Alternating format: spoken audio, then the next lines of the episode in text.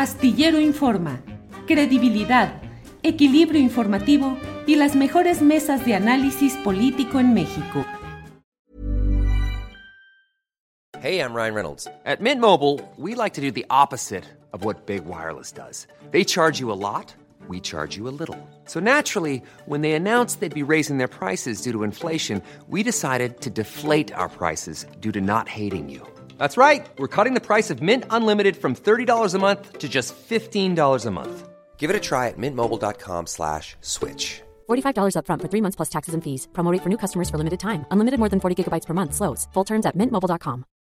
Millions of people have lost weight with personalized plans from Noom. Like Evan, who can't stand salads and still lost 50 pounds. Salads generally for most people are the easy button, right? For me, that wasn't an option. I never really was a salad guy. That's just not who I am. But Noom worked for me. Get your personalized plan today at Noom.com. Real Noom user compensated to provide their story. In four weeks, the typical Noom user can expect to lose one to two pounds per week. Individual results may vary.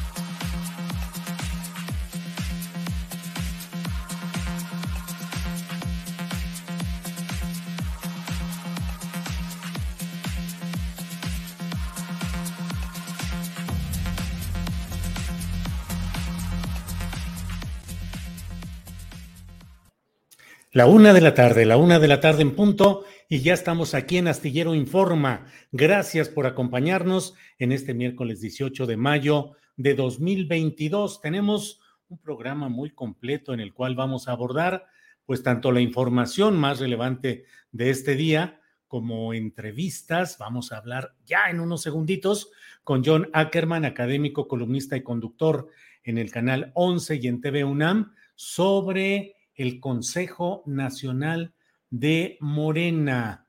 Eh, vamos a hablar sobre estos temas. Luego vamos a platicar con eh, dos personas que participan en, eh, pues en lo que está sucediendo en una parte de Oaxaca, donde están secuestrados profesores y profesoras de la Mixtequita por un conflicto y sin embargo lo que tienen es retenidos profesores que no tienen nada que ver con el asunto. Vamos a tener dos eh, voces que nos platiquen sobre lo que está sucediendo allá y luego tendremos una entrevista con César Gutiérrez Priego, especialista en derecho penal, militar y seguridad nacional.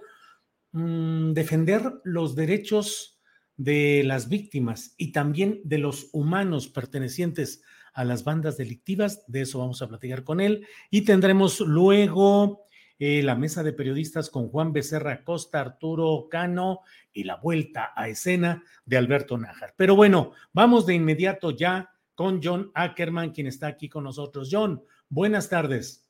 Buenas tardes, ¿cómo estás, Julio? Un gusto, como siempre, conversar contigo, colega.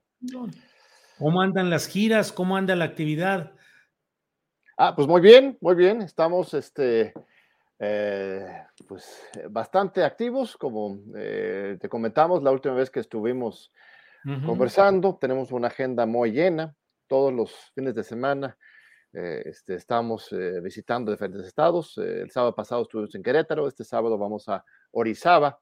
la otra semana ya estamos en, a ver, el 29 está, el 28 es Iztapalapa, luego el 4 es Puebla, eh, cuatro en la noche, tenemos dos eventos del 4, vamos a estar en Tlalpan, aquí en la alcaldía de Tlalpan, el domingo 5 en Álvaro Obregón, 11 Tamaulipas, 12 eh, Guadalajara, 18 Nuevo León, 19 ya en junio, ya en junio 19 Aguascalientes, 25 Baja California, el este, 26 es el gran evento de Chihuahua, de Ciudad Juárez, segundo evento allá, la convención de Chihuahua, y el 2 de julio en Guerrero. Así que no descansamos y en las noches, este, casi todas las noches estamos por Zoom con diferentes estados. Esta semana tenemos una reunión con los convencionistas de Sonora, eh, este, de Guanajuato también, San Luis Potosí también está levantando la mano. Entonces, la verdad es que tenemos ya una presencia muy importante en todo el país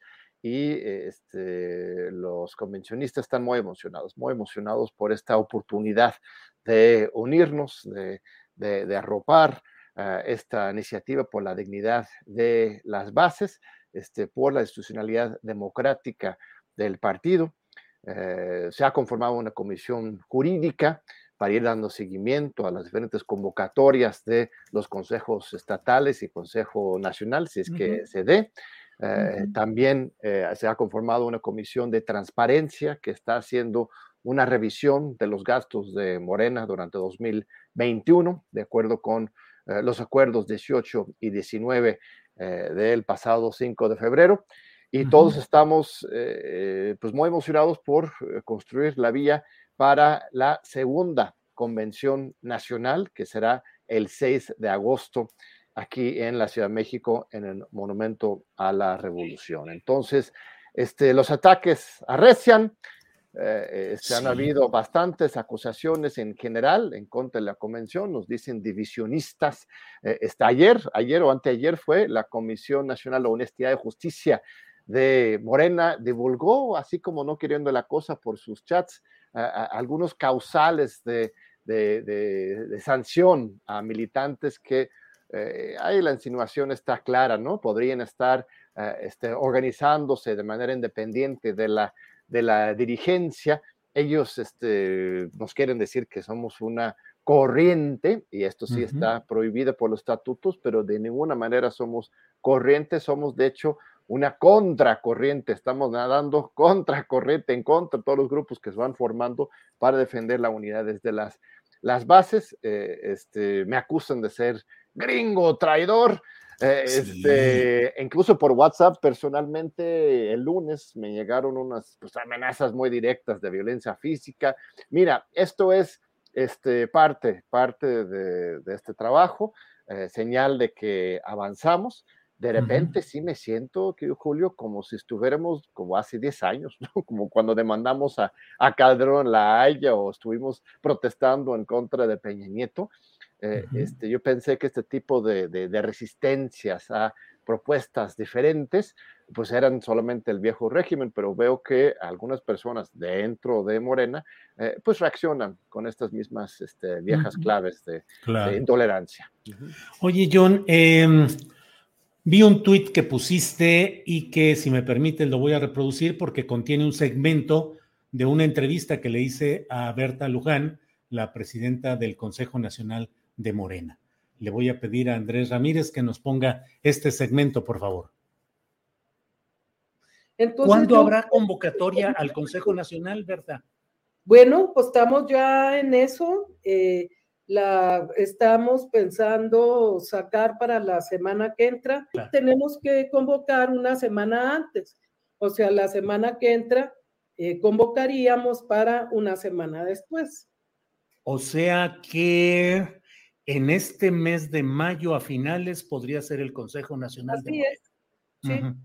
Ajá. Y ello implicaría la regularización de todas las directivas del partido en los estados y el análisis de lo de la Dirección Nacional que tiene el contexto judicial o legal del cual ya me ha hablado. Sí, así es.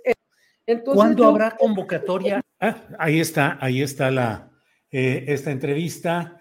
¿Y qué ha habido, John, sobre esto? Pues nada, querido Julio, mira, eh, tú bien sabes, la última vez que hablamos tú y yo fue hace un poco antes de esa entrevista con Berta, el lunes 2 de mayo, entregamos una carta a Berta Luján que ella después descalificaría diciendo que un pequeño puñado de consejeros estatales y nacionales en realidad fue una delegación representando un grupo de 220 este, consejeros nacionales estatales que dirigieron una carta que es disponible esta carta en la página morenademocracia.mx con, con mucho respeto. Eh, le pedimos a Berta que eh, este, ayude a la militancia a que haya un cumplimiento con los estatutos y que haya una vida orgánica en el partido este, señalamos varios puntos muy específicos, fueron 21 acuerdos del 5 de febrero, este, pero aquí señalamos unos seis que competen directamente al Consejo Nacional. Ella recibió esta carta el lunes y se comprometió frente a nosotros de convocar a un Consejo Nacional. Después emitió un video diciendo lo mismo y posteriormente, hace exactamente 15 días, el 4 de mayo, contigo en esa entrevista, dijo lo mismo. Este, qué bien, qué bien que, que, que, que al final de cuentas tome en cuenta estos reclamos.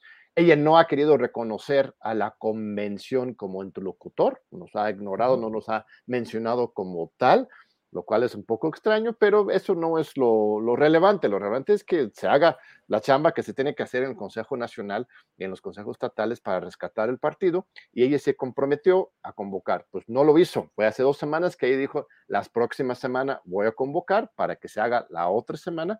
Pues nosotros ya estamos en justamente esa otra semana y no tenemos ni convocatoria ni sesión del Consejo Nacional. Y que quede claro, no estamos pidiendo solamente que se convoque el Consejo Nacional, sino que se coloquen dentro de la agenda de ese Consejo los puntos acordados por la militancia el 5 de febrero y respaldados por este, 220 consejeros, que no es un pequeño grupo sectario resentido, sino muy plural de todo el país, de unas 27 entidades, bueno, 25 entidades federativas, porque hay otros cinco estados que no tienen consejeros, pero que también respaldan este documento.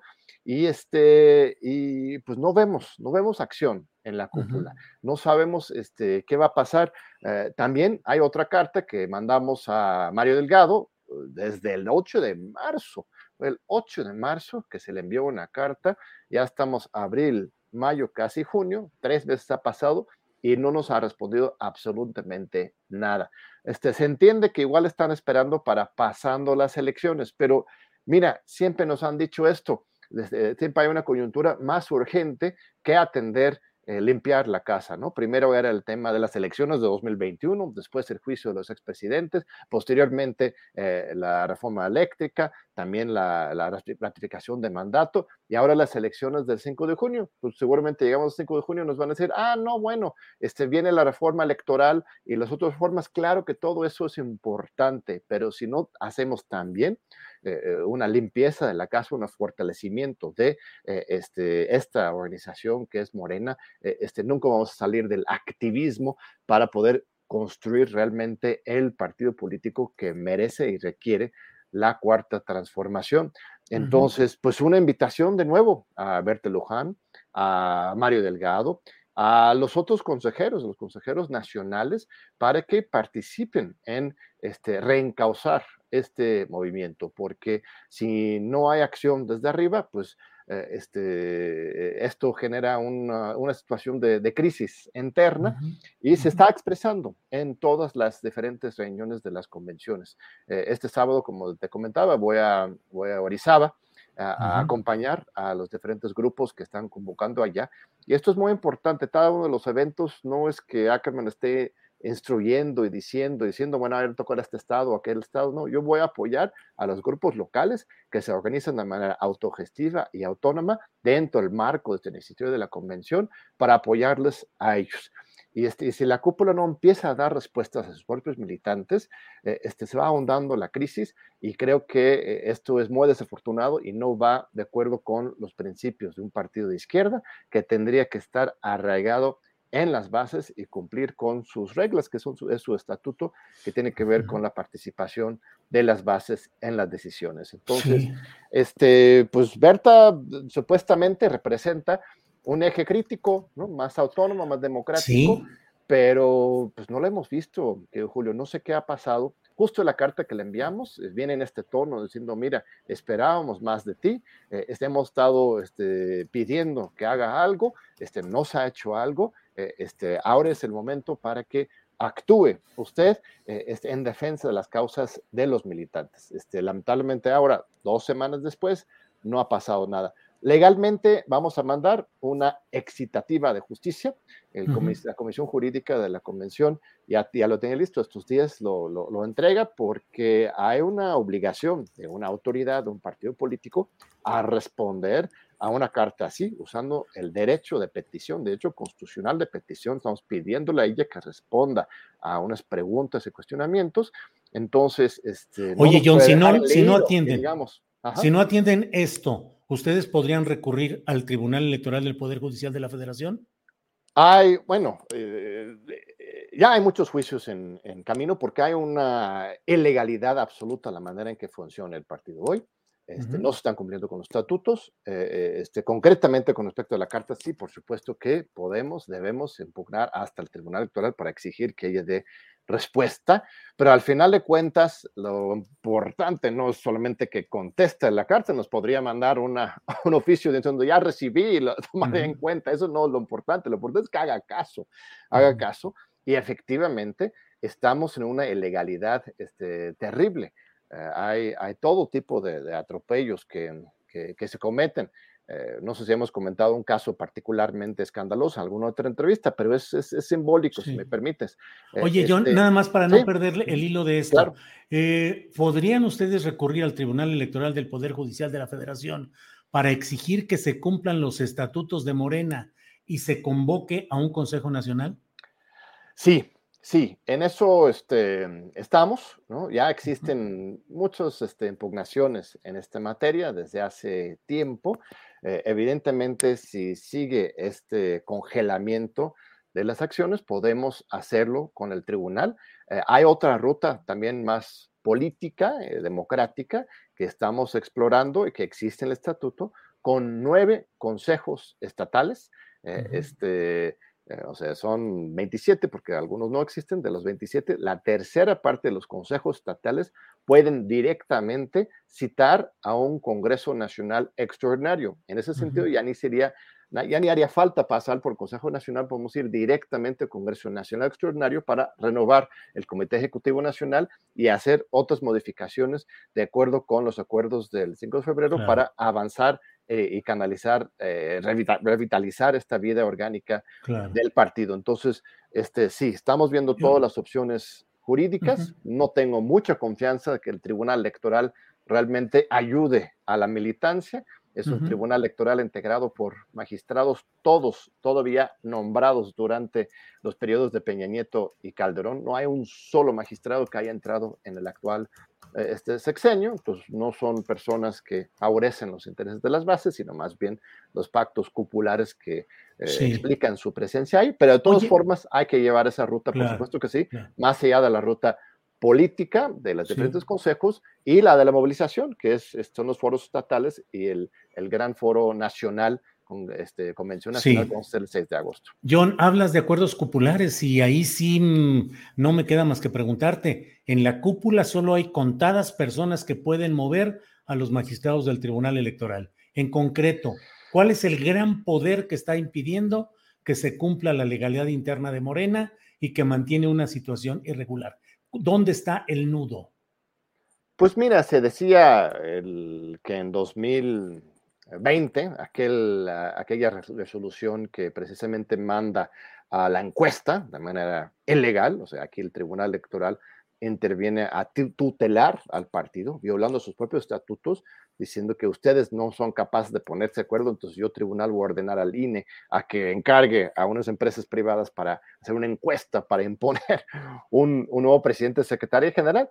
Se hablaba que en ese momento intervenían este, Miguel Ricardo Monreal, el mismo Julio Scherer en ese momento como este, abogado este, de, la, de la República, este, Mario Delgado mismo. Eh, este, sí se ha hablado de estas influencias en el Tribunal Electoral. Eh, este, yo espero que eh, este, podamos tener un contexto diferente pronto con nuevos magistrados en tribunal electoral y además, como se va cambiando los escenarios, pues Julio Scherer ya no está en la presidencia, este, Monreal mismo está muy alejado de, del movimiento, quizás, quizás por ahí se podría abrir algún espacio más democrático, auténtico para evaluar los reclamos y las exigencias de la militancia, que no son otra cosa que se cumpla la ley y los estatutos del partido. ¿no? Claro.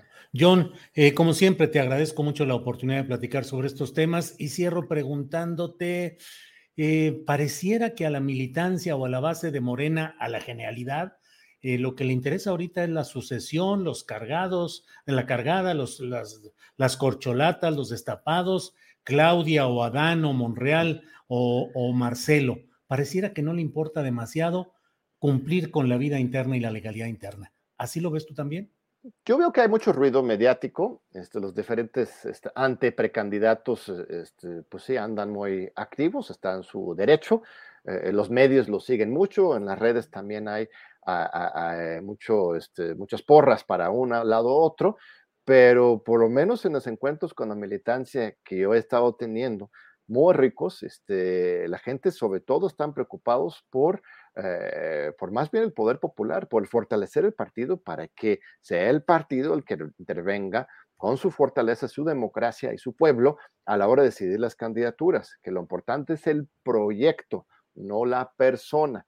Eh, este, eso es el espíritu de la convención morenista y eh, este, los miles y miles que están participando están trazando esa, esa línea y, más allá del ruido mediático, yo veo que sí hay mucho interés de fondo en, en reconstruir desde las bases el partido. Y esta es la verdadera unidad, querido Julio. Este lunes en la jornada justamente titulé mi artículo Dos tipos de unidad. Está la unidad este, de herencia prista impuesta desde arriba en que la cúpula manda y los militantes y los líderes este, en medio este, obedecen, y está la otra unidad, que también es una unidad, y una unidad más poderosa en la pluralidad desde abajo, construcción de acuerdos, de discusiones de debates y de un proyecto, la nación, eh, este, que es la que estamos construyendo dentro de la Convención Nacional Morenista, que defiende a Morena y busca fortalecer a Morena. De ninguna manera jamás hemos planteado ni plantearemos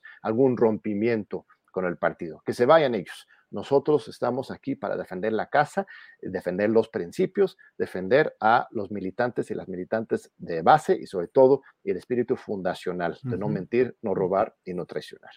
John, como siempre, muchas gracias y estamos atentos a ver cuál es la respuesta de la señora Berta Luján y de lo que vaya sucediendo en este tema. Como siempre, muchas gracias, John. Gracias a ti, querido Julio. Sí, esperemos que Berta sí imita esa convocatoria como lo prometió contigo, con nosotros eh, y con todos, y que además incluyan estos puntos del Consejo Nacional de, que estamos proponiendo, no solamente una reunión informativa, sino realmente para avanzar y resolver esta crisis institucional del partido. Muchas gracias, querido Julio.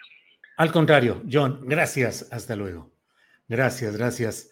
Bueno, pues eh, vamos a seguir con otro, con otro punto en esta en este programa y vamos ya de inmediato a lo que sigue, que es lo referente a lo que está sucediendo en Oaxaca, en Oaxaca, donde hay personas, profesores retenidos, profesoras y profesores en la Mixtequita eh, por intereses políticos de distintos niveles. Eh, los, los, pobladores piden dinero, es un conflicto eh, del cual vamos a hablar precisamente en este momento con el profesor Eduardo Reyes Aquino. Él es profesor de la Universidad Pedagógica Nacional, Unidad 202, en San Juan Bautista, Tuxtepec. Eduardo, buenas tardes. Muy buenas tardes, Julio. Muchas gracias, por el espacio. Eduardo, ¿cuántas personas están retenidas contra su voluntad o secuestradas? ¿En dónde y por qué razón? Mira, Julio, eh, del Conalep Tuxtepec, 157 eh, en un primer momento hubieron eh, 37 personas eh, retenidas, eh, privadas de su libertad. Eh, actualmente se encuentran 21 compañeros, 19 compañeros docentes, pero nosotros en todo momento señalamos que faltan 21 porque consideramos al chofer del autobús, a su ayudante, pero este, este espacio que queremos aprovecharlo por supuesto, como familiar, mi esposa se encuentra retenida aún a cinco días de distancia y con la desesperación que eso trae como, como familiar, preocupado. Pero no solo pedimos por ellos, porque sabemos que hay transportistas que se sienten abandonados por sus mismas empresas. Entonces, ¿Cuánto tiempo lleva este secuestro, Eduardo? Desde el sábado 14 de mayo a partir de las 3 de la tarde aproximadamente. Es difícil precisar la hora porque fue en ese momento en que empezamos a tener alguna comunicación, ya que en esta comunidad no hay telefonía eh, celular o de telefonía fija, es a través de, de fichas de Wi-Fi. Entonces, ¿Cuál es la razón? de que en algún, perdón, perdón, eh, que en algún momento lleguen a cortar la, la, conectividad y no tengamos ninguna eh, opción de comunicación. ¿no? Es una constante incertidumbre la, la, que estamos viviendo y que sentimos que no se ha atendido con la prontitud inmediata dado que se trata de personas totalmente inocentes, totalmente ajenas a cualquier problemática que tiene la comunidad de la Mixtequita de San Juan Mazatlán Mije, municipio de San Juan Mazatlán Mije. Eh, somos totalmente ajenos como familiares y como los compañeros docentes del CONALEP, integrantes del, del SUTSEO, que son los que están encabezando esta lucha, junto con las familiares de las personas que aún están retenidas. Entonces, consideramos desde el dolor de los familiares que no se ha atendido con la prontitud necesaria, dado que son inocentes totalmente. ¿Cuál es la acusación? ¿Cuál es el conflicto? ¿Por qué se produce esto, Eduardo? El conflicto parece era, y no puedo ahondar más porque uno desconoce las dinámicas de, de la población, pero el, el, conflicto es añejo, no es de, de, de, un tiempo a la fecha, parece que es de años de esta comunidad en constante conflicto con las autoridades municipales y que ha llegado a este punto donde han visto como carnada eh, de intercambio político, económico, de las obras que ellos exigen, lo que e ellos requieren, eh, utilizar a los maestros del CONALE. Incluso ha sido señalado, nuestro problema se resuelve dependiendo de ustedes. Es totalmente un botín político, una moneda de cambio los docentes del CONALEP y por eso consideramos que, que no se ha atendido por parte de las autoridades, no han dado la debida prontitud. Se nos, como familiares, se nos explica que son los procesos de negociación, los acercamientos. Lo, lo entendemos, claro, lo podemos entender, pero desde el dolor de familiar, lo único que nos va a satisfacer es tener en nuestra casa a nuestros familiares, a nuestros esposas, a, a, a, las madres de familia, a sus hijos. Eduardo, ese es principalmente nuestro llamado, Julio. Eduardo, corríjame por favor en lo que lo que expresa está equivocado. Pero en un conflicto político de presupuesto, de choque político en esta comunidad, han retenido o secuestrado a profesores y profesoras que no tienen nada que ver con el asunto, que son absolutamente ajenos y que los han tomado como rehenes para negociar, ¿así es? Efectivamente, los, compañeros del CONALEP del CP Oaxaca eh, asistieron a su congreso eh, convocado por parte de, su sindicato, el SUTSEO, a Puerto Escondido. Entonces, de, esto es como para que la ciudadanía lo sepa, eh, fue un viaje de terror. Desde que partieron, eh, el día que partieron por la noche, su autobús se averió, se ponchó. Llegaron, viajaron casi un día para llegar a Puerto Escondido. Regresan, también se les vuelve a ponchar y a las 3 de la tarde del sábado 14 se encuentran con este Se cortó un poco ahí la, la llamada. Se cortó. Eduardo, Eduardo, perdón, ah. se cortó tantitito, se cortó tantito desde que decías eh, que a las 3 de la tarde. Bien, te decía que, que fue un viaje traumático, se, sí. de ida y de vuelta su autobús se averió y uh -huh. se encontraron alrededor de las 3 de la tarde con el bloqueo en la comunidad de, de la Mixtequita y, y fueron eh, engañados de alguna manera por la población o inducidos por la población a que se estacionaran junto a su agencia municipal y a partir de ahí fueron tomados pues como un carácter de rehén político, ¿no? Porque están siendo utilizados para poder eh, exigir o que el gobierno les cumpla sus demandas. Eh, he leído tweets sobre todo de Roberto Polo que hace, da información desde allá, en el cual se dice que no ha habido ningún tipo de presencia de autoridades porque temen a la vez ser secuestrados también, que proponen sedes alternas, otras poblaciones, pero que como no aceptan los de la Mixtequita, que entonces no hay ninguna acción, negociación. ¿Qué presencia hay de qué tipo de autoridad en, en la atención de este caso, Eduardo? Lo que se nos comenta o se nos informa es que ya ha tomado cartas en, la, en el asunto el diputado eh, federal Ángel Domínguez de la región. Sin embargo, eh, no vemos la prontitud. Eh, las trabas son que la comunidad pide eh, el dinero totalmente efectivo, el recurso, alrededor de, de 10 millones de pesos ejecutados totalmente en efectivo.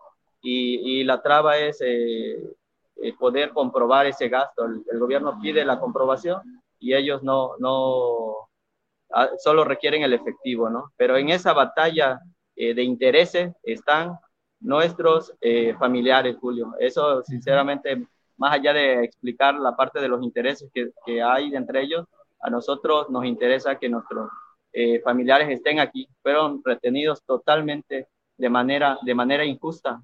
Eh, y incluso, Julio, dentro de los compañeros docentes del CONALEP, hay enfermeros, los llamados héroes de la pandemia, que dieron la vida por nosotros, están ahí retenidos, enfermeros del Instituto Mexicano del Seguro Social. Había una enfermera de, de, eh, del ISTE que afortunadamente fue liberada dentro del primer grupo de 17 personas, ya que tiene complicaciones derivadas del COVID. Aún personas eh, que se han quedado dentro de estos 21 son personas con diferentes enfermedades crónicas y el gran temor de nosotros como familiares es que esta tensión permanente que ellos viven, pues haya, haya un colapso en su salud. Y por eso es la exigencia a, la, a, la, a los diferentes órganos de gobierno, una exigencia contundente que, que nuestros familiares ya no pueden estar allá. No es posible que personas inocentes estén retenidas de forma injusta por intereses totalmente ajenos. Julio, es, es inconcebible que, que, la autoridad esté demorando tanto. Eh, para nosotros como familiares, ese es nuestro sentir. Nosotros, es, o te lo expreso, no puede ser, nuestra postura es queremos a nuestros familiares inmediatamente porque ellos no cometieron ningún delito. Es una injusticia total. Podemos eh, ser conscientes de los procesos políticos, pero pareciera que se está cuidando demasiado la imagen política, ¿no? Como tú lo decías, quizás hay el temor de que se asisten, seguramente los va a retener la comunidad porque hay antecedentes. Pero bueno, a nosotros como familiares, eso, te repito, no nos interesa. Queremos a nuestros 21 texepecanos a esos transportistas, a, a todas las familias que sabemos que están ahí retenidas y que aún que esta situación se está dando, sigue habiendo paso libre por ese, ese tramo de la carretera y siguen siendo interceptados por la comunidad. Julio. Pues Eduardo Reyes, profesor de San Juan Bautista, muchas gracias por esta información. Estaremos atentos y cualquier asunto, pues aquí estamos a la orden. Por lo pronto, gracias Eduardo. Te agradecemos, Julio. Muchas gracias. Al contrario, gracias. Hasta luego. Pues vaya que hay cosas peculiares que suceden en nuestra vida colectiva. Una de ellas esta. Profesores que no tienen vela en el entierro, que no tienen ninguna vinculación con lo que está pasando en este conflicto que se relaciona con la no entrega, con la falta de entrega de recursos presupuestales de estos ramos 33 y no sé cuál otro número, pero bueno, simplemente tomar a 21, a 37 personas primero y ahora 21, retenerlas, que es una forma eufemística de llamar el asunto, que es una privación ilegal de la libertad, que es un delito, y están retenidas ahí como rehenes para negociar, simplemente porque pues venían en un camión, pasaron por ahí y bueno, pues se aprovechó esto. Esto pasa en Oaxaca y pasa en esta comunidad específica de la cual hemos hablado. Bueno, voy a seguir adelante con otra entrevista que tenemos me parece que va a ser muy interesante lo que nos diga ya en unos segundos César Gutiérrez Priego. Él es abogado especialista en Derecho Penal, Militar y de Seguridad Nacional. César, buenas tardes. Julio, ¿cómo estás? Muy buenas tardes aquí con el placer de saludarte. Igualmente, César, te agradezco mucho que estés con nosotros.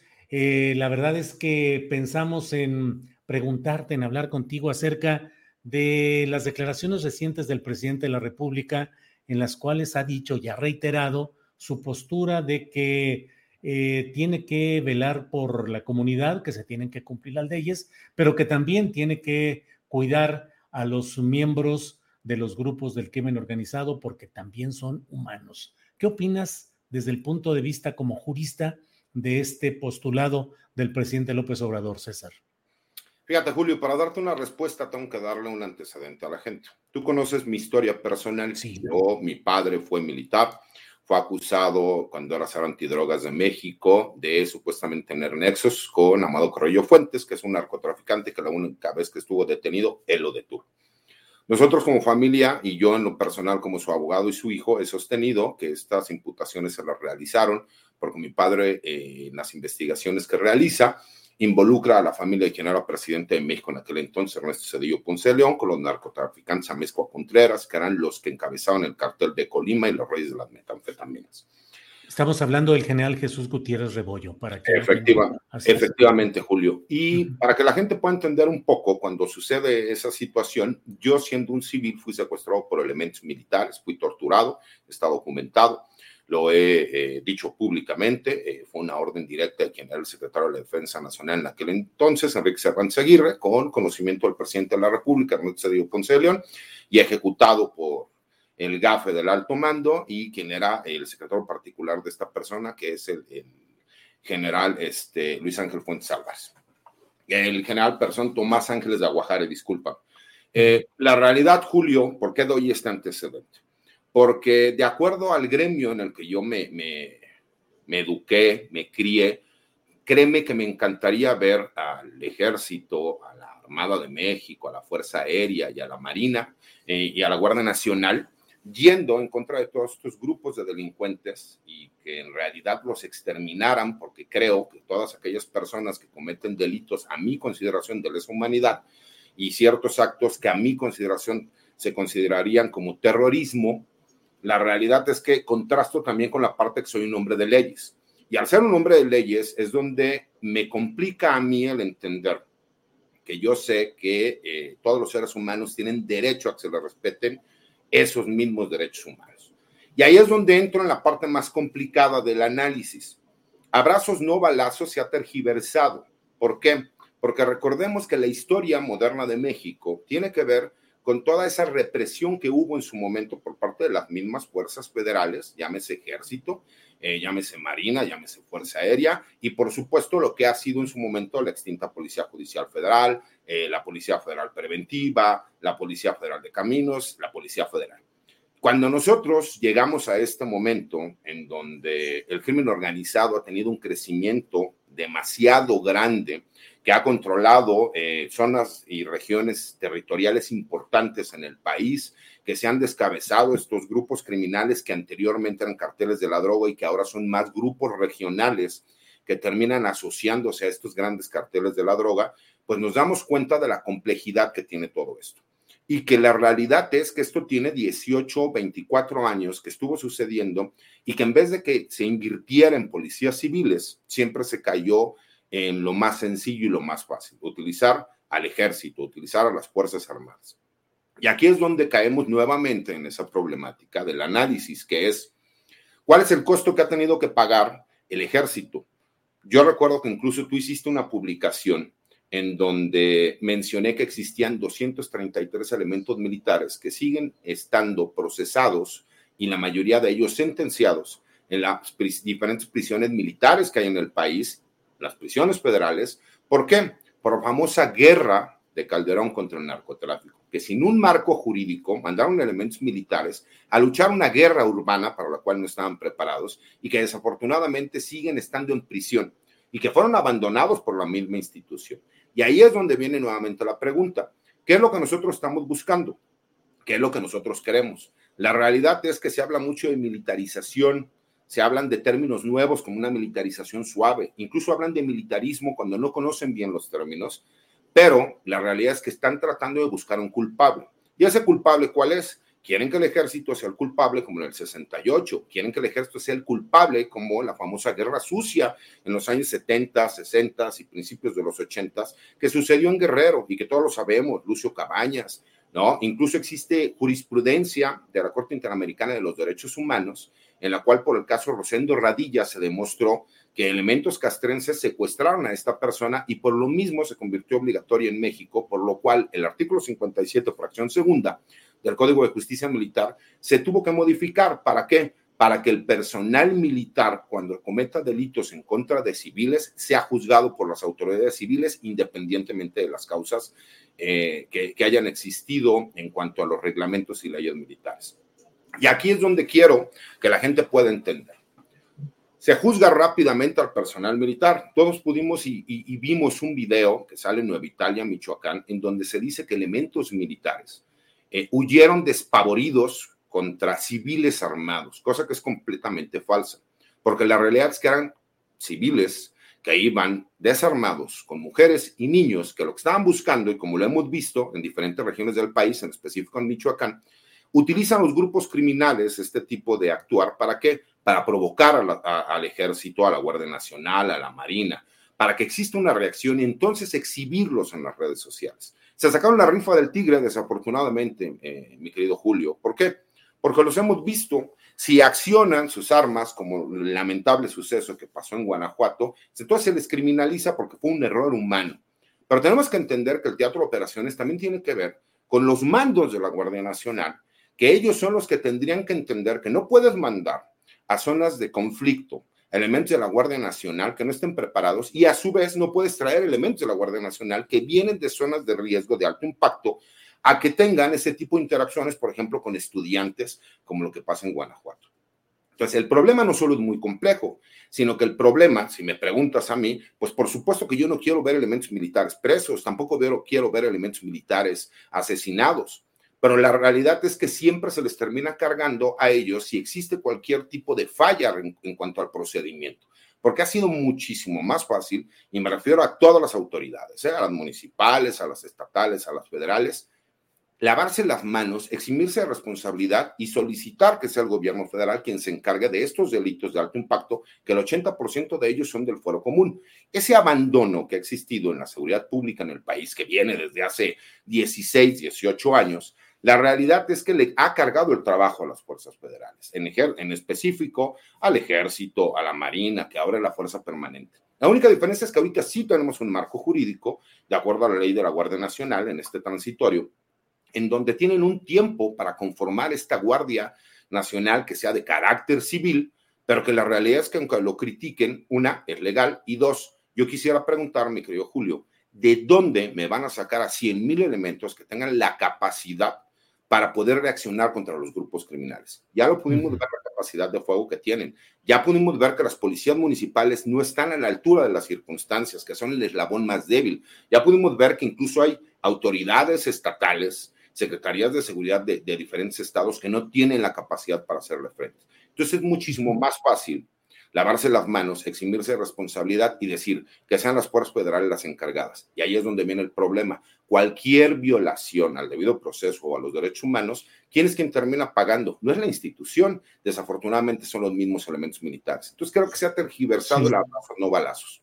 Sí, César, em, he escuchado con toda atención lo que has planteado y te pregunto, la estrategia entonces, ¿Es correcta o es incorrecta la de abrazos no balazos? Uno. Y dos, lo que estamos viendo y viviendo respecto a hechos delictivos en presencia de elementos de la Guardia Nacional, sea corretearlos o no, pero eh, todo lo que se ha vivido y que hay muchas imágenes de delincuentes que incluso amenazan o se burlan o empujan o agreden a los propios militares. Eh, eso en el fondo ayuda a la consolidación de un Estado de Derecho o es solo ir sobrellevando el momento de la crisis sin una solución verdadera? Fíjate, Julio, lo que pasa es que me está haciendo la pregunta del millón de dólares. Si supiéramos la respuesta eh, exacta, este, pues yo creo que estaríamos ya asesorando para que lo llevaran a cabo. Pero sí te puedo decir, a mí no me gusta reír los temas ni las preguntas. Y me gusta ser como que muy claro. A ver, habrás no balazos ser lo más correcto y te voy a decir en qué sentido en el sentido de la legalidad, porque nosotros como Estado no podemos permitir que se violen derechos humanos. ¿Dónde es donde creo que está el problema? Sí necesitamos que los políticos sean muchísimo más comprometidos. ¿Por qué? Porque recordemos que las leyes le dan muchísimos mayores derechos a los delincuentes que a las víctimas o a la autoridad. Tenemos una ley del uso de la fuerza que es imposible cumplirla. Tenemos que recordar que los grupos criminales tienen no solo estrategias que van muy por encima y muchísimo más adelante que las autoridades, ¿Por qué? Porque simple y sencillamente tienen despachos jurídicos especializados. Existe la corrupción, por supuesto, que les ayuda para que ellos tengan información privilegiada o incluso puedan hacer valer esas violaciones.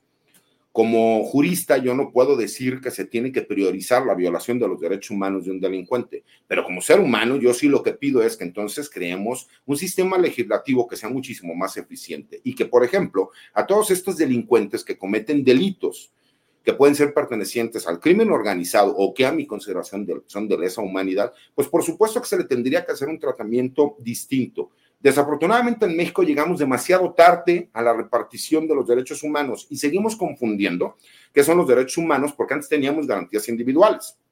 Los derechos humanos, que tienen más de 60 años en la Declaración Universal de los Derechos del Hombre, llegaron tan tarde a México que seguimos confundiendo. Si una persona no hace caso a la autoridad, si una persona desafía a la autoridad, si una persona existe ataques a esa autoridad o hay resistencia particulares, entonces se acaba hasta cierto punto los derechos que esa persona tiene como ciudadano.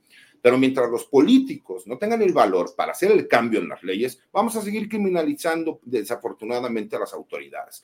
Entonces, ¿qué es lo que se tiene que hacer? Pues por supuesto que se tiene que tener muchísimo mayor trabajo de inteligencia y de prevención de delitos, porque eso es la seguridad pública. La seguridad pública es para prevenir delitos no para perseguirlos. Y desafortunadamente en México tenemos un rezago que lo que hacemos es perseguir delincuentes y no prevenir los delitos, porque desafortunadamente se sigue diciendo que existen violaciones al debido proceso o a los derechos humanos cuando se hacen investigaciones de grupos o bandas criminales, cuando se conoce, a ver, nada más por lógica, mi querido Julio, si vemos todos los días videos, en donde se subieron a saltar a las combis que están entre la Ciudad de México y el Estado de México, ¿a poco no se le ocurriría a algún brillante secretario de seguridad o algún jefe de alguna de las fiscalías de investigación, ya sea policía de investigación, este si me explico, o la ministerial en el Estado de México, crear un operativo en donde se puedan prevenir esos delitos?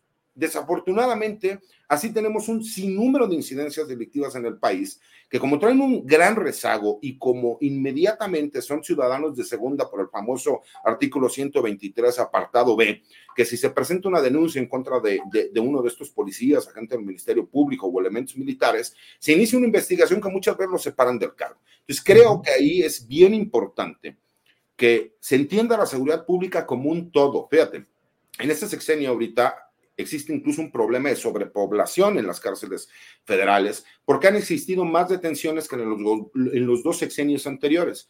Sí, pero yo creo que no saben comunicar. ¿Por qué? Porque también recordemos algo, mi querido Julio, estamos en tiempos políticos que son tiempos perversos. Hay varios videos de los cuales hablan. Uno de ellos que han mencionado muchos, que no lo suben a las redes porque dicen que eh, sería ser apología del delito y porque es muy cruel, es sobre un delincuente que le saca el corazón a otro delincuente y se lo come. Ok, quiero decirte que ese video tiene más de cuatro años, mi querido Julio, y que pasó en el sexenio de Enrique Peña Nieto. Por supuesto que eso no es justificación, pero también entendamos que va a haber un bombardeo. ¿Por qué? porque recordamos que la política, la política es perversa. Y desafortunadamente quienes están en medio en este momento son las fuerzas federales, como el ejército, como la marina, como la Fuerza Aérea y como la Guardia Nacional, que van a tratar de desacreditarlos por todos los medios, tratando de provocarlos para que terminen ellos accionando sus armas de fuego y entonces sí criminalizarlos y hablar de que el gobierno crea matanzas. Y creo que es el problema, que en esos tiempos políticos todo el mundo está tratando de cuidarse para que no se termine convirtiendo en un tema por lo cual los puedan atacar y que los afecten en las elecciones. César, pues como siempre, muchas gracias por la amplitud de tu exposición y por la profundidad de lo que nos eh, comentas. Y bueno, pues esperemos que volvamos a platicar un poco más adelante para ver cómo camina todo este tema, a reserva de lo que desees agregar, César. Gracias. Al contrario, Julio, agradecerte como siempre, te mando un abrazo y aquí estaremos pendientes para cuando se dé la ocasión. Gracias, que estés muy bien. Buenas tardes, César Gutiérrez. Gracias. Hasta luego. Bueno, pues ha sido César Gutiérrez Priego, abogado, especialista en derecho eh, penal, militar y de seguridad nacional. Por eso nos interesaba mucho platicar con él justamente. Bueno, vamos ya con Adriana Buentello, que ya debe estar por aquí. Adriana, ¿cómo estás? Buenas tardes. ¿Cómo estás, Julio? Muy buenas tardes. Desvelado igual que yo. Oye, eh, ¿por qué te desvelaste tú? A ver, vamos a platicar, vamos a llaman Los Desvelados. Adriana, ¿qué pasó? Ay, fíjate, qué curioso, pero eh, vivo en una zona popular y pues siguen de pronto persistiendo estas prácticas de cerrar la calle con motivo de algunos festejos. Algunos amigos de, de la audiencia pues han de entender de qué estoy hablando y pues de pronto hay, ya sabes, fiesta por algún santo, por alguna cuestión religiosa, por cumpleaños y ayer me ya me había tocado este un velorio, pero ayer me tocó otro. Ya me había tocado hace como unos seis años, pero ayer me tocó otro y, como está haciendo mucho calor, de, dije, de, no dormir este, con, por el calor a no dormir por el ruido, creo que prefiero no dormir por el ruido y no asarme, así que toda la noche escuchando y pues obviamente es pues, una situación, pues, se entera uno como, como vecino de, de, una tragedia de esta naturaleza porque cierran toda la, toda la cuadra. Julio, ¿y a, ¿y a ti qué te pasó? A mí me pasó que de repente aquí hubo un ruido en la casa, en la madrugada, que no supimos exactamente a qué se debió, pero por lo pronto nos despertó y nos mantuvo atentos, despiertos durante un buen rato. En la madrugada hubo un ruido extraño y pues la verdad es que estuvimos muy atentos y todo. Revisamos, no había nada, pero bueno, ya como quiera, ya se queda uno ahí con esa inquietud y con esa alteración del proceso del sueño. Así es que bueno, pues a quienes nos siguen en este programa, hasta aquí llegamos porque estamos desvelados, no hay más noticias ni hay nada. Adriana, ¿qué tenemos por ahí eh, pendiente de información de este día? Pues fíjate, eh, ¿qué prefieres? ¿Nota de último momento o comentario de la mañanera o pues, segmento de la mañanera? Te doy para que escojas así como le hace Jesús Taylor. Como le hace Jesús Taylor, ¿verdad? Nota de último momento, ese es, a ver. Pues mira, ya salió Marcelo Ebrard de Palacio Nacional. Hay que recordar que hoy se esperaba esta reunión con la delegación que iba a mandar a Estados Unidos sobre este tema de la cumbre y en realidad se hizo una llamada eh, por Zoom, eh, Julio, porque eh, al parecer algunas de las personas o de las que vendrían tienen COVID. Pero fíjate que dice Marcelo Ebrard, el canciller, que la, llamada fue positiva, que em, fue de aproximadamente una hora 40 minutos, que fue con el senador Christoph, tanto el presidente López Obrador como el canciller Marcelo Ebrard. Incluso dijo que habló en español desde Zoom porque eh, menciona que pues anda, anda un poco mal de, salud, que fue amigable, que fue cordial y que se hablaron dos partes. Eh, por un lado, sobre los contenidos de la cumbre, destaca el plan de acción de salud, que no vuelva a pasar lo que ocurrió en la pandemia, sobre todo con este tema de las vacunas, el acceso a las vacunas que hay que recordar que se complicó para muchos países de América Latina. Y otra parte también la recuperación económica y la movilidad laboral. Y también se tocó el tema de la no exclusión, que el presidente dijo Ebrard volvió a poner en la mesa que sería un hecho histórico que no se excluyera a ningún eh, país por ninguna razón. Así que bueno, lo que menciona al final el canciller Marcelo Ebrard al salir de Palacio Nacional, Julio, es que eh, ya tienen esta información, ya tuvieron esta reunión. Eh, van a tener respuesta entre hoy y mañana. Vamos a estar muy pendientes también de lo que vayan a estar eh, dando a conocer. Están a la expectativa, dijo el canciller, pero que están con una postura muy positiva y optimista y reiteró pues que es la base de la diplomacia, Julia. Así que eh, entusiasta el canciller después de esta eh, reunión, después de haber planteado estos temas y a ver qué, pues, qué información surge en las próximas horas respecto a este tema.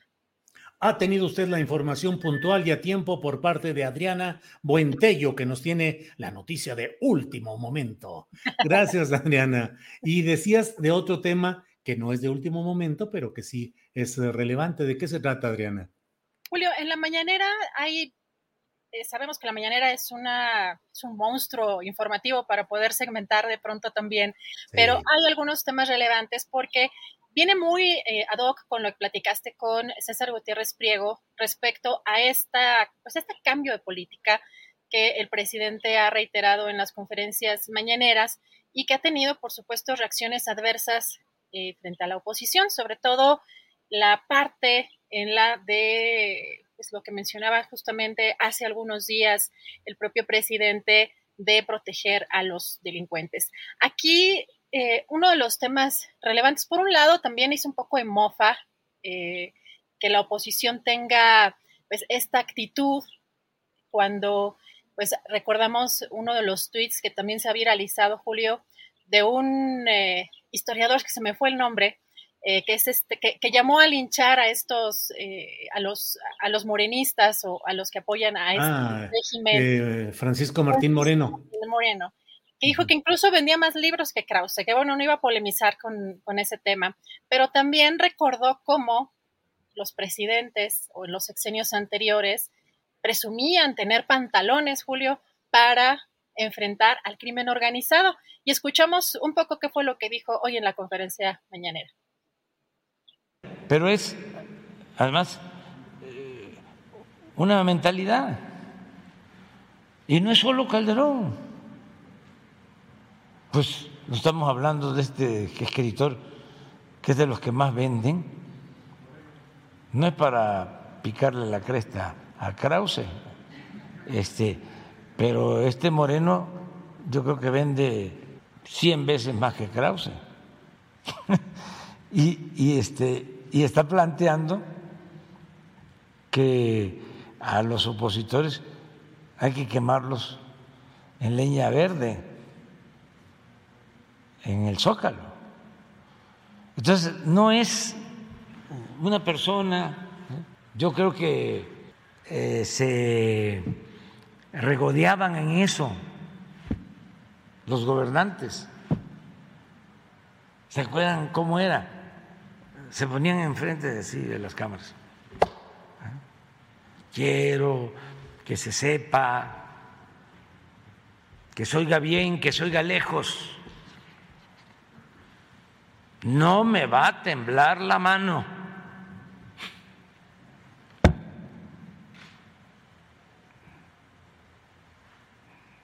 Vamos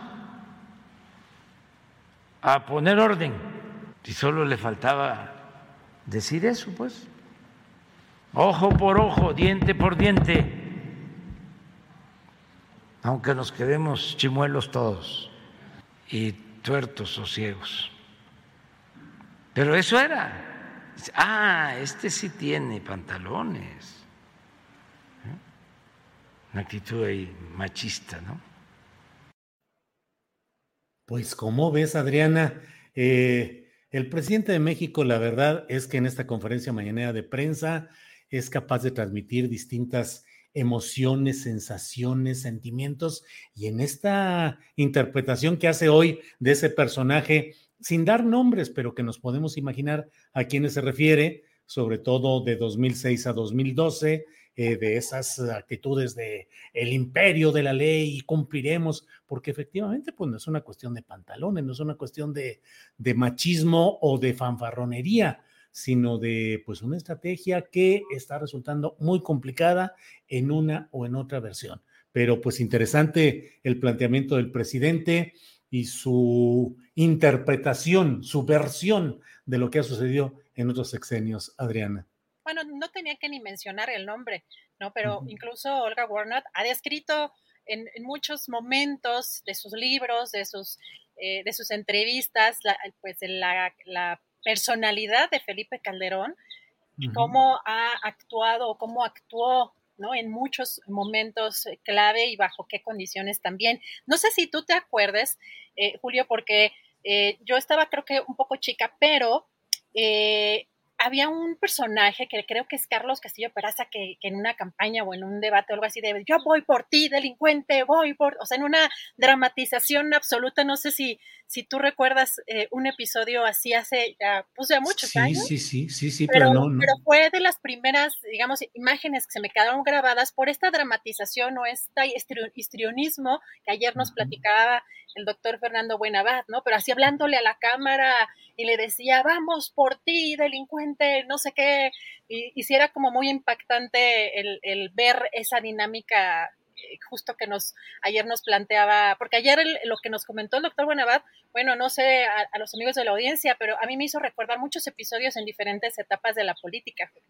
Sí, la verdad es que ese histrionismo, la verdad es que bueno, la actuación o la teatralidad forma parte de la política. Los políticos, en términos generales, interpretan un papel, que es el papel que se, asum, que se asignan o que asumen la mayoría de las veces en nuestra política mexicana de una manera desastrosa, eh, contraproducente y mentirosa, es decir, los políticos que iremos hasta las últimas consecuencias, caiga quien caiga. Sí, cómo no, pues ya sabemos que ni vas hasta las últimas consecuencias ni vas a hacer nada, pero eso forma parte del histrionismo político mexicano, presidentes de la República que en circunstancias críticas creen llegado el momento de hablar casi para la historia y hablar pensando en cómo sus palabras van a ser recogidas por la posteridad.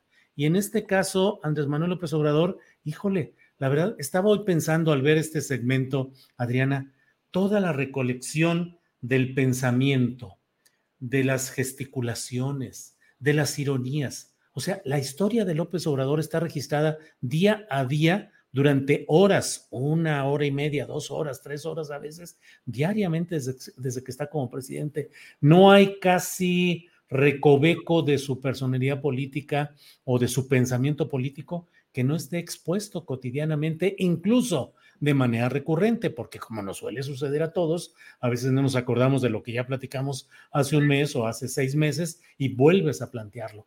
Pero pues a mí me pareció muy interesante lo que dijo hoy el presidente López Obrador sobre este, esta fanfarronería de los, de los que sí tienen pantalones y que sigue siendo una representación que sigue poniendo Felipe Calderón. Lo vi hace ah, algunos meses en esta mesa con Carlos Alasraqui, donde también gesticulaba y movía la mano y decía, y cumplir con la ley, se tienen que hacer las cosas, para eso está uno, para eso recibimos el poder. ¿eh? En fin, Adriana, pues así las cosas. No, yo escucho esas declaraciones y después precisamente de leer estos libros de donde se ilustra o donde se, eh, digamos, evidencia de manera un poco más gráfica las torturas, en el caso, por ejemplo, de Genaro García Luna, toda esta parte de la Policía Federal y, ay, no, no, qué barbaridad. No, es, es, de, es de miedo porque el discurso que de alguna manera venden hacia afuera, eh, yo creo que hasta incluso son una especie de red flags, ahora que están tan de moda estas red flags, cuando dice vamos, vamos este, hasta las últimas consecuencias, yo creo que casi, casi es ahí una red flag, pero vamos a ya entrar, Julio, con la mesa, ya estamos por acá casi conectados y regresamos en un ratito más. No te vayas a quedar dormida, Adriana Buentello, falta todavía una hora, ¿eh? No vayas a hacer la meme ahorita. ¿eh? no, lo prometo. bueno, gracias, Adriana. Volvemos en un rato más. Bueno, pues son Falta un minuto para las dos de la tarde. Hay mucho movimiento, como siempre, en el chat de este programa. Le agradecemos. Eh, AMLO es presidente, congruente con lo que piensa, les guste o no, dice Arletich.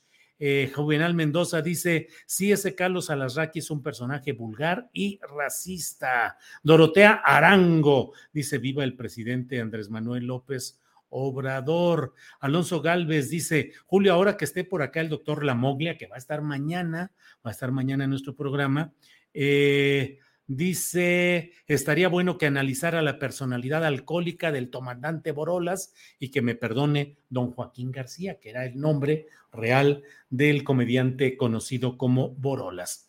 Bueno, pues son las dos de la tarde, son las dos de la tarde. Gracias a quienes están eh, presentes en este programa y debo decirles que estamos ya listos para nuestra mesa de periodismo. Y está por ahí, ya veo a Juan Becerra Costa. Juan, buenas tardes. ¿Qué pasó, Julio? ¿Cómo estás? Un abrazo a ti, otro abrazo a Arturo, otro abrazo al auditorio. ¿Y qué pasó con eso de andarle diciendo a Adrián que no se duerma? Pues ni que fuéramos tan aburridos. Bueno, la verdad es que era por eso. No, es que estábamos platicando antes de que se la pasó despierta toda, toda la madrugada porque había una fiesta popular de esas de procesiones o de festejos religiosos y que no pudo dormir nada en toda la en toda la madrugada, entonces a eso se refería. No Hoy la despertamos, Julio. Hoy la despertamos, muy bien. Arturo Cano, buenas tardes. Muy buenas tardes, Julio, Alberto, Juan. Gracias a todos los que nos acompañan y ahorita diremos algunas cosas que esperemos sean graciosas para que no se duerma Adriana. Pues. Así es, no te duermas, Adriana. Bueno, y pongamos las fanfarrias de regreso porque ya está con nosotros de nuevo don Alberto Nájar. Alberto, buenas tardes. Hola Julio, buenas tardes. Arturo, Juan, qué gusto verlos de nuevo. Muchas gracias. Aquí ando ya. Qué bueno, qué bueno. ¿Cómo te fue del viaje, Alberto? ¿Qué viste? ¿Qué viviste?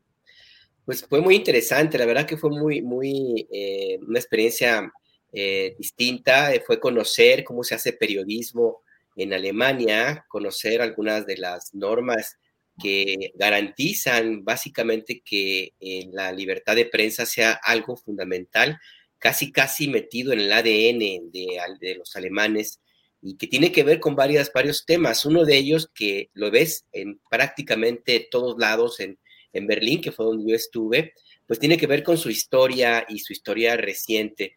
em, en, Alemania está garantizado el, que cualquiera, cualquier periodista tiene eh, su derecho a publicar y, así, y, sin que tenga algún riesgo, alguna posibilidad de alguna intervención, alguna sugerencia, nada. Eh, los periodistas, por ejemplo, cuentan con un edificio construido en, después de en Alemania del, oeste, después de que cayó el, muro de Berlín, y es un edificio a donde los periodistas convocan a las, a las conferencias de prensa, al revés de lo que aquí sucede, por ejemplo, de que el, el canciller o, o algún ministro llama a una conferencia de prensa, lo puede hacer, de hecho lo hace, pero las más importantes, las que, las que tienen más peso en la información en Alemania, son las que los periodistas convocan y ellos ponen sus reglas, ellos eh, establecen eh, exactamente eh, quién va a, a, responder y cómo se va a responder. ellos mismos controlan, a diferencia de lo que vemos aquí en las mañaneras, que yo lo comentaba ya con mis colegas en Alemania y de otras partes del mundo que nos reunimos, que eh, allá eh, tú tienes el derecho a preguntarle al canciller o al ministro y el ministro puede responder claro, pero no se puede ir por la tangente porque los periodistas mismos le dicen, a ver, le preguntamos esto, ahora respondes. Así es que las clases de historia que de pronto da aquí el presidente López Obrador como una forma de salirse del tema, pues allá no están permitidas. En fin, ese tipo de, situaciones que dan son como un ejemplo de cómo la, la libertad de prensa está metidísima en la historia de los alemanes, es algo que, que, ellos mismos defienden a capa y espada y lo hacen, como te decía Julio, pues por la historia, ¿no? En la época del Partido Nacional Socialista, los nazis que gobernaron Alemania y provocaron una tragedia mundial como ya conocemos, pues la información estaba controlada por el gobierno y por los cercanos al gobierno. Y los alemanes, después de, de, de aquel episodio tan trágico, decidieron que nunca más nunca más iban a permitir que un solo grupo político, empresarial, social o lo que fuera tuviera control de la información. Y por eso allá es ser periodista, es, ser es, tener la garantía de que te ejercerás tu trabajo con absoluta y total libertad. Y lo más importante, ya para cerrar, porque hay mucho, mucho que, hay por allá, pues la gente está de acuerdo. O sea, allá el periodismo está muy bien valorado. Está, los periodistas eh, son muy respetados y la, y la sociedad misma pues reclama inclusive que se haya cada vez más, más un ejercicio libre de periodismo, algo muy diferente a lo que se vive en América Latina, por ejemplo, donde tenemos que andar pregando para que la gente pues entienda y lea y, y esté enterada de lo que hacemos. Allá no, allá sí es algo muy, muy claro, insisto, está casi metido en el ADN de, Alemania y me parece muy saludable. Nada más por este pequeño detalle que les cuento en estos minutos, me parece que es importante que, miremos fuera de, nuestro país, fuera de Estados Unidos, eh, sobre todo los mexicanos, y darnos cuenta de que hay muestras de que se puede tener una sociedad que quiere ser informada y que respeta, garantiza la libertad de su derecho a ser informados y a quienes eh, son, eh, ejercen eh, esta, esta parte del derecho a la información que somos los periodistas, Julio. Gracias, Alberto. Gracias por compartir un resumen de una parte muy pequeña, un resumen de lo que viviste y conociste en este viaje por Alemania. Juan Becerra Costa, ¿qué necesitamos hacer para que nos acerquemos un poco a este escenario que nos plantea Alberto? Ya sé que hay una diferencia, hay muchas diferencias, ya sé que tenemos circunstancias distintas. Ayer entrevisté al doctor Fernando Buenavad eh, y entre muchas de las cosas que decía, él hablaba de cómo tiene, cómo una de los, eh, parte del déficit de los procesos de cambio en Latinoamérica es que nunca se organizan sistemas comunicacionales alternos con sentido popular que puedan conjuntar todas las fuerzas informativas o de comunicación en base a un proyecto de cambio y que con frecuencia son avasalladas luego o suplantadas o eh, rebasadas por los poderes convencionales. En México, yo lo platicaba pues con Fernando Buenavadio, le decía, a mí me parece que no hemos podido construir una alternativa de un cambio en el paradigma comunicacional, orientándolo hacia un proceso de cambio. ¿Qué opinas, Juan Becerra Costa?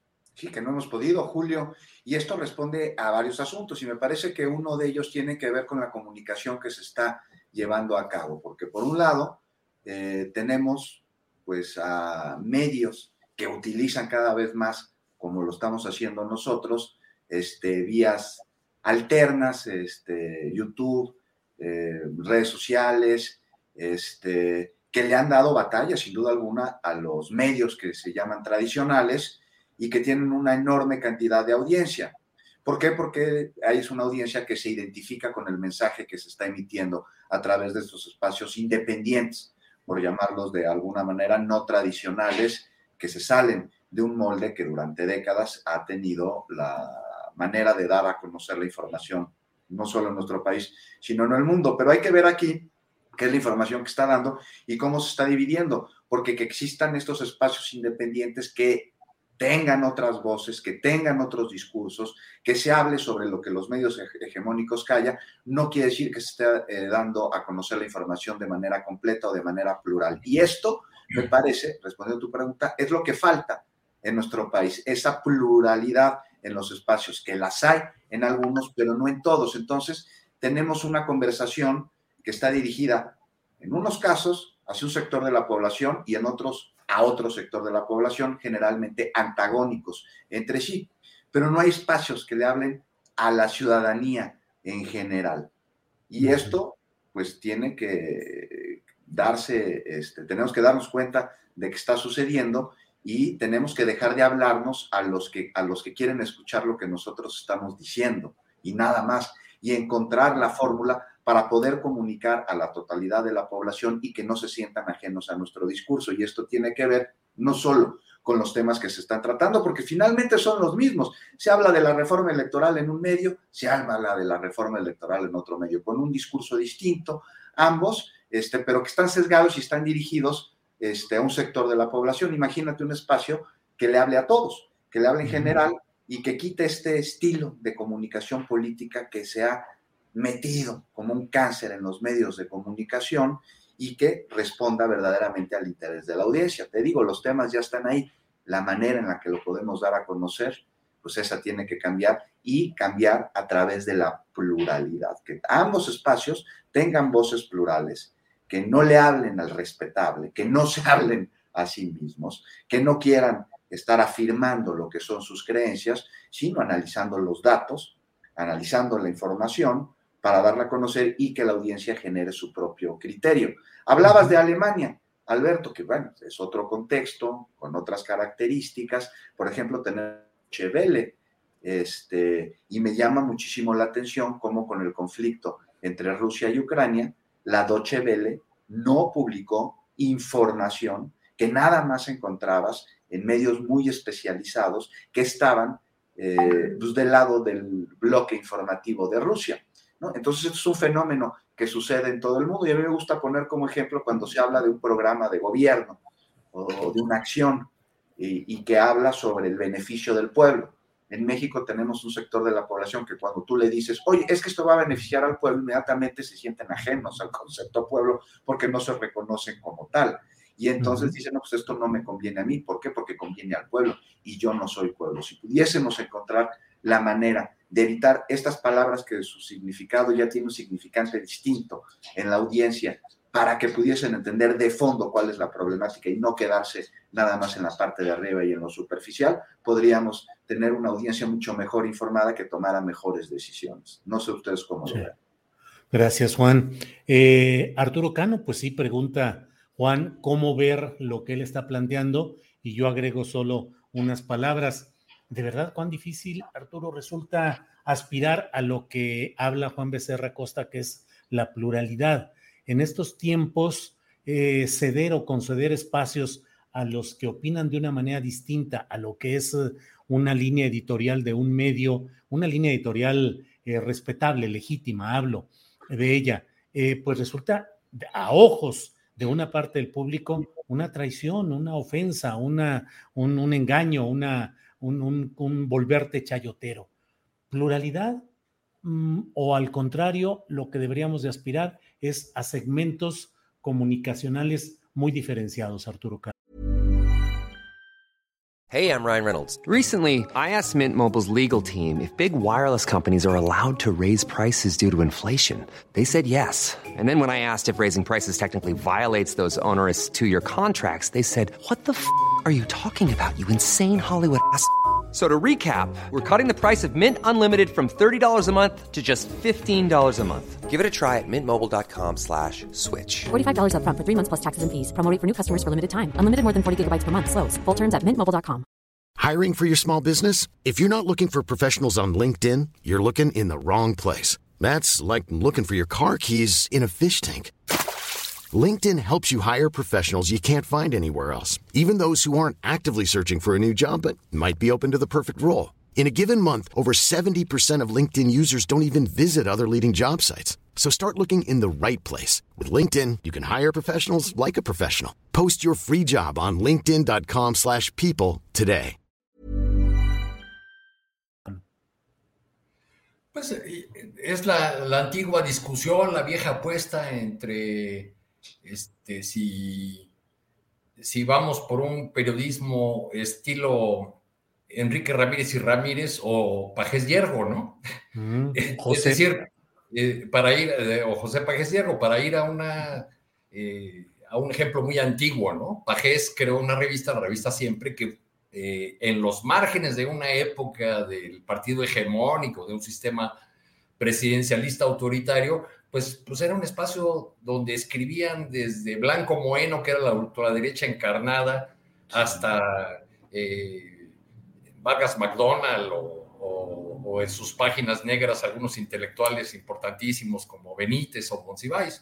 Este, pues eh, creo que esa sería una aspiración de la, pluralidad, pero, eh, pero dado que es un tema muy, muy complejo, hablemos de cuáles podrían ser los márgenes de la pluralidad en México los eh, grupos empresariales o los empresarios que son fuertes o, llegan a ser en un momento dado, ¿qué es una de las primeras acciones que toman en, cuanto quieren consolidar su posición, sus negocios, su relación con el poder? Pues fundan un periódico o fundan un medio de comunicación. Es el caso, por ejemplo, del, señor Ramírez de Cinépolis, de una familia michoacana, eh, eh, heredero de, un consorcio fundado por su padre que murió en, circunstancias extrañas, pues cuando eh, consolidó el, poder de la llamada organización Ramírez, pues creó un periódico en Michoacán. ¿Cuántos periódicos hay en Morelos? Cada nuevo grupo político, cada que tiene tres diputados en el Congreso de Morelos, crea su propio medio. Ah, ¿Es posible la pluralidad si esa multiplicación de medios tiene que ver solamente con los intereses económicos de, de sus promotores. Ahora, eh, del, otro lado, o la, lo que nos queda de ver eh, este tiempo de, cambio es la ley para regular la publicidad gubernamental, que pues, al parecer no está en las prioridades de ninguna de las fuerzas políticas y menos de la que tiene la mayoría en el Congreso y que es una, una deuda que ya eh, lleva bastante tiempo acumulada. la, yo creo que el, presidente no tiene eso como una prioridad porque en ese sentido es un poco como Lula. En, en 2010, durante la cobertura de la elección de Brasil, me tocó estar en, en Sao Paulo hablando con colegas brasileños que le reprochaban a Lula eh, que no eh, hacía una apuesta por fortalecer los medios públicos o por crear una, una suerte de contrapeso a los grandes, a las grandes cadenas eh, mediáticas brasileñas, especialmente a O Globo, que es un monstruo como, como lo fue Televisa, o a Fola de Sao Paulo, el principal diario del país. Y Lula siempre se negó porque estaba muy confiado en su propia popularidad.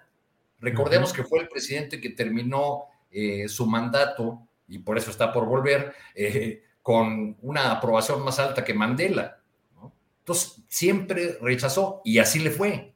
O sea, como no había esos medios, eh, que hicieran un contrapeso al, concierto de los medios hegemónicos, pues a, la hora que arreció la guerra eh, en contra de Dilma Rousseff, que terminó con su destitución, pues es, el papel de estos medios fue clave para la derrota del PT, para que Lula fuera a, prisión un tiempo, para la destitución de, Dilma, todo por eso esa negativa de no favorecer eh, un, eh, digamos, un territorio de la comunicación que fuera más plural, más abierto y que e, ejerciera un contrapeso no al poder político, sino a los que dominan ahí, que son los poderes económicos. Gracias, Arturo. Eh, Alberto Nájar, disculpa que estemos aprovechando tus experiencias por Alemania, pero es que en el chat hay muchas preguntas relacionadas y en algunas eh, insisten y dicen, allá hay algún tipo de periodismo, ¿cómo? Dicen ellos, el que se realiza en México por parte de Carlos Loret de Mola, de Azucena Uresti o de otros eh, personajes del periodismo tradicional mexicano. Eso lo preguntan por una parte y por otra, si también hay algún tipo de mm, eh, presión de, ya nos lo explicaste, pero insisten aquí en preguntar si hay algún tipo de censura disfrazada o completa, o si hay la influencia que ya explicaste que los grupos económicos no pueden tener una preponderancia como acá, pero preguntan ese tipo de cosas. Así es que disculpe, camarada Nájar, pero queremos saber algunas cosas de esto. Pues mira, evidentemente que malos periodistas los hay en cualquier parte del mundo, ¿no? Y ahora, después de la audiencia que hubo en el Capitolio esta semana, me atreveré a decir que también está fuera de nuestro mundo, ¿no? Em, el tema ahí no es que existan o no estos periodistas, sino el impacto que tienen en las audiencias. Eh, aquí, personajes como Loret de Mola, por ejemplo, tiene más seguidores en Twitter que el presidente López Obrador. Eh, personajes como eh, Azucena Uresti, por ejemplo, se pueden presentar como víctimas y sin que tengan ningún empacho en que finalmente no sea esa, esa su característica. Y tienen, por ejemplo, como contaba en algún momento em, Arturo Cano, recuerdo que el, plantón volador que había en el Zócalo tenía como su informante a Loret de Mola. Es decir, pues sí tienen una, una presencia y gente que les cree, que los sigue y que les da finalmente confianza y credibilidad. En Alemania, pues sí existen estos personajes, pero no tienen la respuesta que hay en México, porque allá sí existe como una especie de estándar en, el resto de los medios que permite hacer el contraste y también existe, por supuesto, del lado de la sociedad que me parece a mí lo más importante, como una educación más eh, o una educación distinta a la que tenemos aquí en México hacia los medios de comunicación. Y, para esto recuerdo un ejemplo que hubo en la pandemia, eh, justo cuando estaba la época más dura de la pandemia en, Europa. En México se dio muchísimo vuelo y muchísima presencia e inclusive, inclusive importancia en los medios tradicionales a todo lo que se publicaba en las redes. Hubo personajes que tenían, ganaron mucha popularidad descalificando a la política del gobierno de López Obrador en contra de la pandemia de la COVID-19. Eh, y mucha gente pues le dio espacio, certeza, credibilidad eh, a, estas versiones que se publicaban una y otra vez en, medios eh, de redes sociales. Em, y los medios en Alemania, em, al contrario, hay un caso de una revista que no recuerdo ahorita el nombre, que a diferencia de otros medios llamados tradicionales, en, la pandemia incrementó su número de audiencia tuvo un incremento importantísimo en la gente que lo seguía y que compraba las suscripciones y que, los, y que lo daba, repetía pues sus publicaciones en Internet. ¿Y cuál fue la clave? Puesto que en, otras partes del mundo y en México, por ejemplo, los medios tradicionales perdieron audiencia y las redes la aumentaron. En Alemania ocurrió el contrario. ¿Por qué? Porque ese medio de comunicación lo que hizo fue informar eh, los datos que necesitaba la gente, con, comprobados, no publicó nada escandaloso, tuvo muchísimo cuidado en que la información sobre la pandemia fuera muy bien vigilada, muy bien verificada, y en Alemania la gente eso lo agradeció, porque lo que estaba buscando no era asustarse más, sino tener certeza de lo que ocurría. Y entonces ahí las redes sociales perdieron un espacio importantísimo de audiencia, porque la gente decidió informarse en los medios que confiaba, en los medios que difundían información verificada y, se hicieron a un lado las, las eh, campañas y toda la información que tenía algún sesgo o alguna intención de descalificar a otro o a otros. Y esto, pues, esto nos habla justamente del de, por qué la credibilidad de los medios y por qué los periodistas están más eh, eh, con la idea de buscar la credibilidad antes que el escándalo. de buscar que la audiencia que, tengan pues les sea de respalde antes que los clics o que el número de seguidores en Twitter. Allá como que hay una tendencia a, ver el periodismo de, otra, de otra manera. Y esto mismo permite que los intentos de influir, porque pues claro que existen, no, yo no digo que el, gobierno de Alemania o los el gobierno federal o los gobiernos de los estados, cada estado tiene su propio gobierno y su propio parlamento, no tenga la tentación de, pues, de influir o de quejarse o de, o de tratar de hacer algo para que las publicaciones eh, de algún medio pues se, se, muevan. Lo que pasa que pues sí, lo pueden hacer, pero no tienen éxito.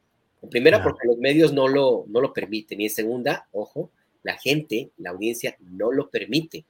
Ese me parece que es la clave, la, la sociedad, porque la sociedad misma tiene un, un proceso de formación cultural, económico, por supuesto, pero sobre todo de información eh, y de relación social que es distinto a lo que encontrar en otros lados, por su misma historia, por su misma decisión de no permitir que lo que ocurrió en algún momento de su historia se repita. Y eso me parece que es fundamental. Creo que es una de las claves, ¿no? Si los periodistas eh, buscan credibilidad y confianza. ¿Por qué? Porque la audiencia se los demanda y porque quien rompe ese estándar simplemente no aparece, no existe. Allá un Chumel Torres que pudiera tener una influencia, pues sí, sí la puede tener en los programas cómicos y ahí lo reducen. No le dan el cariz de analista político. Un broso, es imposible que tenga la credibilidad que llegó a tener este personaje aquí. ¿Por qué? Porque la gente se informa en otro lado. Las, El escándalo y la información mal verificada no tiene espacio o lo, tiene en sectores muy reducidos. Gracias, Alberto. Eh, Juan Becerra Costa, pues vamos a salir de, esta, de este campo relacionado con este tipo de periodismo y vamos a entrar a la prosaica realidad de la política mexicana. Así es que, Juan Becerra, ¿cómo has visto eh, pues la evolución de estos eh, movimientos presidenciales referentes a los destapados? El presidente de la República estuvo hace ayer, antier, ayer en el antiguo Palacio del Ayuntamiento para asistir a algo que parecía el día de Claudia, porque era ella era la anfitriona, era en su terreno, dio a conocer resultados en cuanto a eh, disminución de hechos delictivos en la capital del país, en fin. Pero sin embargo, el presidente dijo, sí, la quiero mucho, cuando le preguntaron si era la consentida, pero dijo, y está también Adán Augusto, que es mi paisano, y está Marcelo, que está haciendo un gran papel. Y hoy eh, pues dice que de Monreal eh, tiene derecho a contender. ¿Cómo ves la evolución de este pelotón de corredores rumbo a 2024, Juan Becerra Costa? Usé el término pelotón como de los ciclistas en ruta o en montaña. Juan Becerra. Así es, en ruta, en montaña, porque están en ruta precisamente. Julio, no sé, pues ayer la pregunta expresa que se le hace al presidente, yo creo que al presidente de repente le gusta bromear en serio sobre este tema. No, no, no trajo hasta Jesús Ramírez Cuevas y lo abrazó ahí, enfrente de todos, ahí en el Palacio del Ayuntamiento, en la sede del gobierno de la Ciudad de México. Parecía Jesús Ramírez Cuevas cuando el director de la escuela te hace un reconocimiento frente a todos, le da el espaldarazo. No sé, Julio, este asunto de las corcholatas falta mucho, ¿no? Y mucho es lo que puede pasar de aquí al 2024. Ya habíamos platicado aquí sobre este tema y que sí es de llamar la atención que la discusión sobre la sucesión este, una en la que hay mucho destapador y poca corcholata, pues se dé con tanta anticipación. Y llevamos ya un rato con ella. Incluso antes, pues que de mitad de sexenio incluso, y aunque es algo inédito, me parece muy normal debido al movimiento que vive el país, uno en el que conforme va avanzando el tiempo del sexenio, pues también avanza la duda y con ella mucha preocupación de una buena parte de la población sobre quién podría continuar dándole viabilidad, dándole camino a la transformación que vive el país, que se está construyendo ahora. No es labor sencilla, ¿no? No está nada fácil, lo hemos visto. Incluso es algo muy complicado, que tiene que librar varios frentes más allá de la operación para llevar a cabo esta transformación. Tiene que enfrentar a todos sus opositores que establecen una guerra pues muy sucia entonces está de duda, eh, este, sin duda esta discusión está, pues, quién va a ser el sucesor, ahí está sobre la mesa, a tanto tiempo de que pues se responde a la necesidad de que se tiene que contar con claridad y con certezas sobre lo que va a pasar. Y el falta mucho, el todavía no es tiempo, algo que no está respondiendo a la realidad. porque si bien, si faltan años, pues este, la carrera ya inició. Oye, Juan, hoy en la mañanera un reportero le dijo al presidente de la República que alguien lo reconoció en la calle y le dijo, oiga usted que va a la mañanera, pregúntele al presidente qué va a hacer de nosotros cuando él ya se vaya, cuando ya no esté en la presidencia. Y le dijo, esta es la pregunta, es una pregunta que le hace la calle. Y el presidente dijo que vamos a seguir y va a haber continuidad con cambio. Eso es lo que espero, continuidad con cambio. A unos les pareció que es como un lema ya para la campaña de Morena en 2024 y otros dijeron, oye, pues eso suena a revolucionario institucional, porque finalmente el PRI era la revolución dentro de lo institucional, que no deja de ser una continuidad con cambio. ¿Qué opinas de eso, Juan? Sabríamos de ver a qué se refiere eso de cambio. Puede ser cambio de estafeta, Julio. Hay continuidad del proyecto y hay cambio de estafeta, pero la causa va primero, el proyecto está primero la persona. Me parece, yo interpreto que a eso se refirió el presidente, porque pues vemos que hay candidatos a ser candidatos, a ser candidatos a ser precandidatos y algunos con mucho camino andado, otros pues con no tanto, pero sí con resultados de primera en el servicio público y al momento de gobernar. Y otros más, ¿no? Ahí vemos a uno que sin estar en la posición de otro partido, sí está dentro de la oposición al interior del movimiento, incluso oposición al presidente, y, este, y como tal, bajo este discurso me parece que se va a estar vendiendo, que es el que, que mencionaba, ¿no? A Monreal, que claramente toma distancia, que ha dividido, que trae discurso propio y que pues posiblemente intentará venderse como una opción de la cuarta transformación. Es decir, intentará desacreditar a quienes queden como precandidatos para pues decir que él es el que le daría viabilidad al movimiento. Nada más aquí una cosa, parece que Monreal no entendió nunca lo que acabo de decir, que el movimiento antepone a la persona, ¿no? La causa se debe anteponer, algo que claramente él no ha hecho. Ahora, insisto, me parece, Julio, que falta mucho para el 2024 y mucho puede y seguramente va a suceder. Y quienes han sido de alguna manera ungidos con tanta anticipación, sí corren un, riesgo al haber sucedido esto, el riesgo de, ser quemados, están en el radar y bajo la mira de contrincantes internos y externos al partido. Y sobre ello, me parece que los destapes este, que se han adelantado aumentan el riesgo de divisiones, que fomentan la creación, la radicalización de tribus. Y bueno, tendrá que ser en su momento la selección del candidato de Morena, algo que los simpatizantes elijan de manera democrática. Ya lo dijo el presidente y ya también lo dijo Monreal, que a él eso de las encuestas pues, no le late, que es algo muy gastado, dijo, y que sería bueno buscar métodos distintos.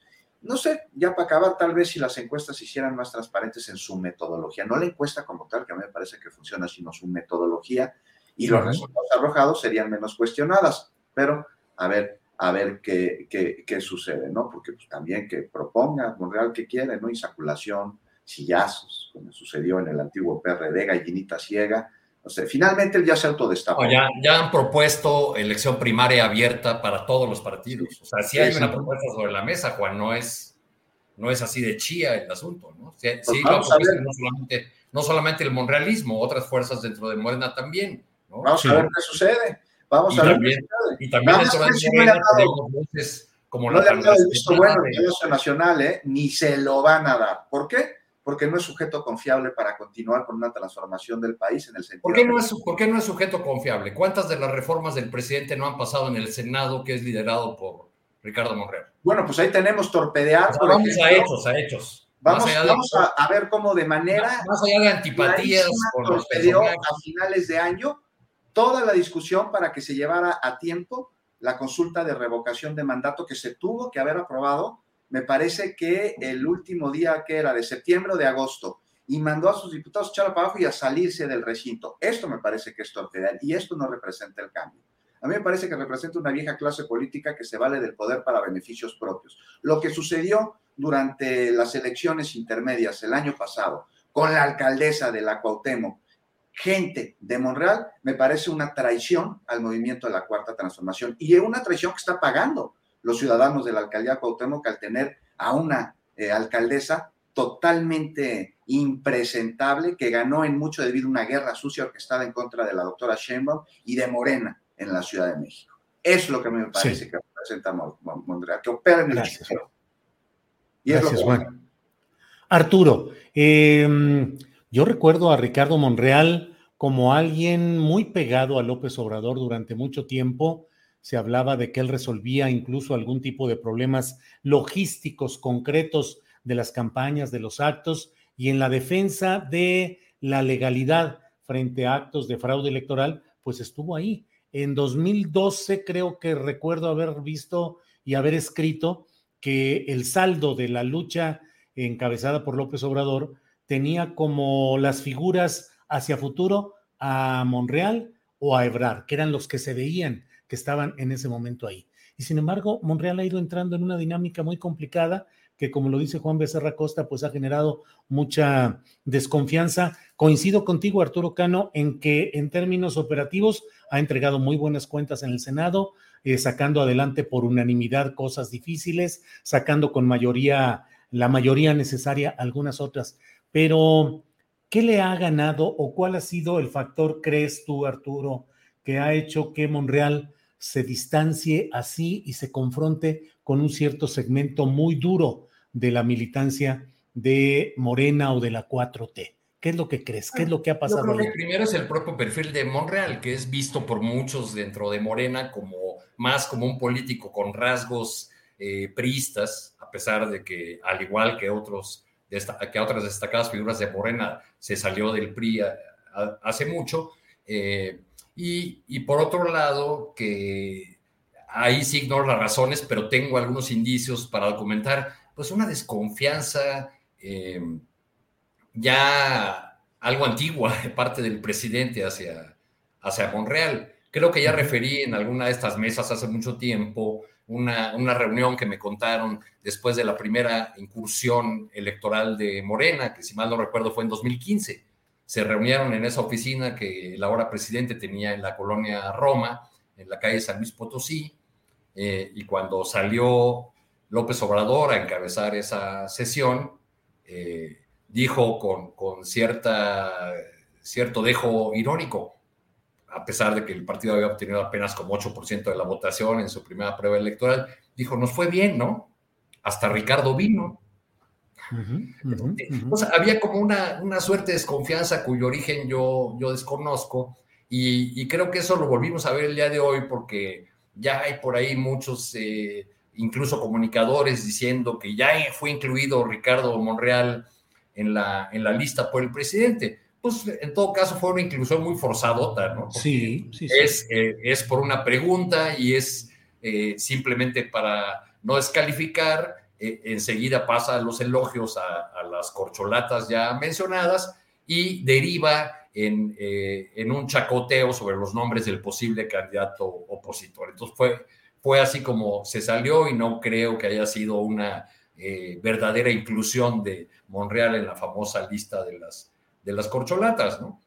Sobre, sobre el tema de, Cuevas tiene toda la razón Juan en, lo impresentable que resulta ese personaje que está al frente de la, de la alcaldía Cuauhtémoc.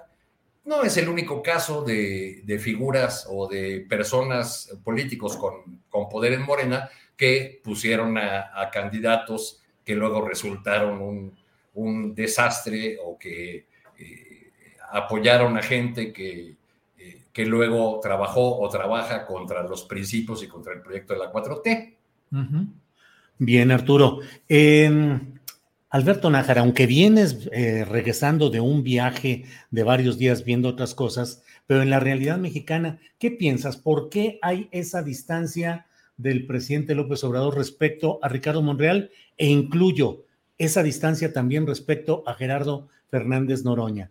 En el gabinete del presidente López Obrador y en su trabajo cotidiano hay personajes muy polémicos como el propio Manuel Bartlett, como el propio Marcelo Ebrard, que proviene de una vertiente del salinismo que fue la encabezada por Manuel Camacho Solís. Y sin embargo, Monreal y Fernández Noroña pareciera que no entran, que no hacen química, que no son aceptados en el ánimo presidencial. ¿Qué opinas, Alberto?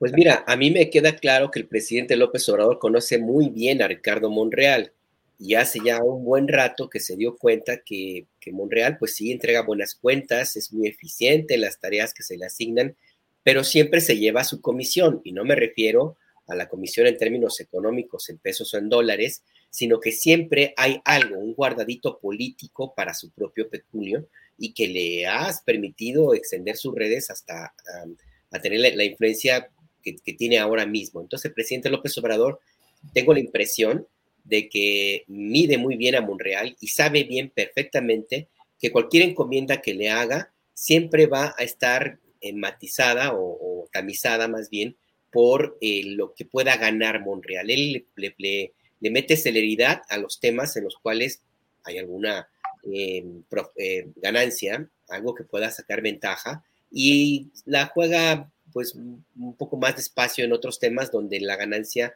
o el beneficio que pueda obtener pues sea, sea menor.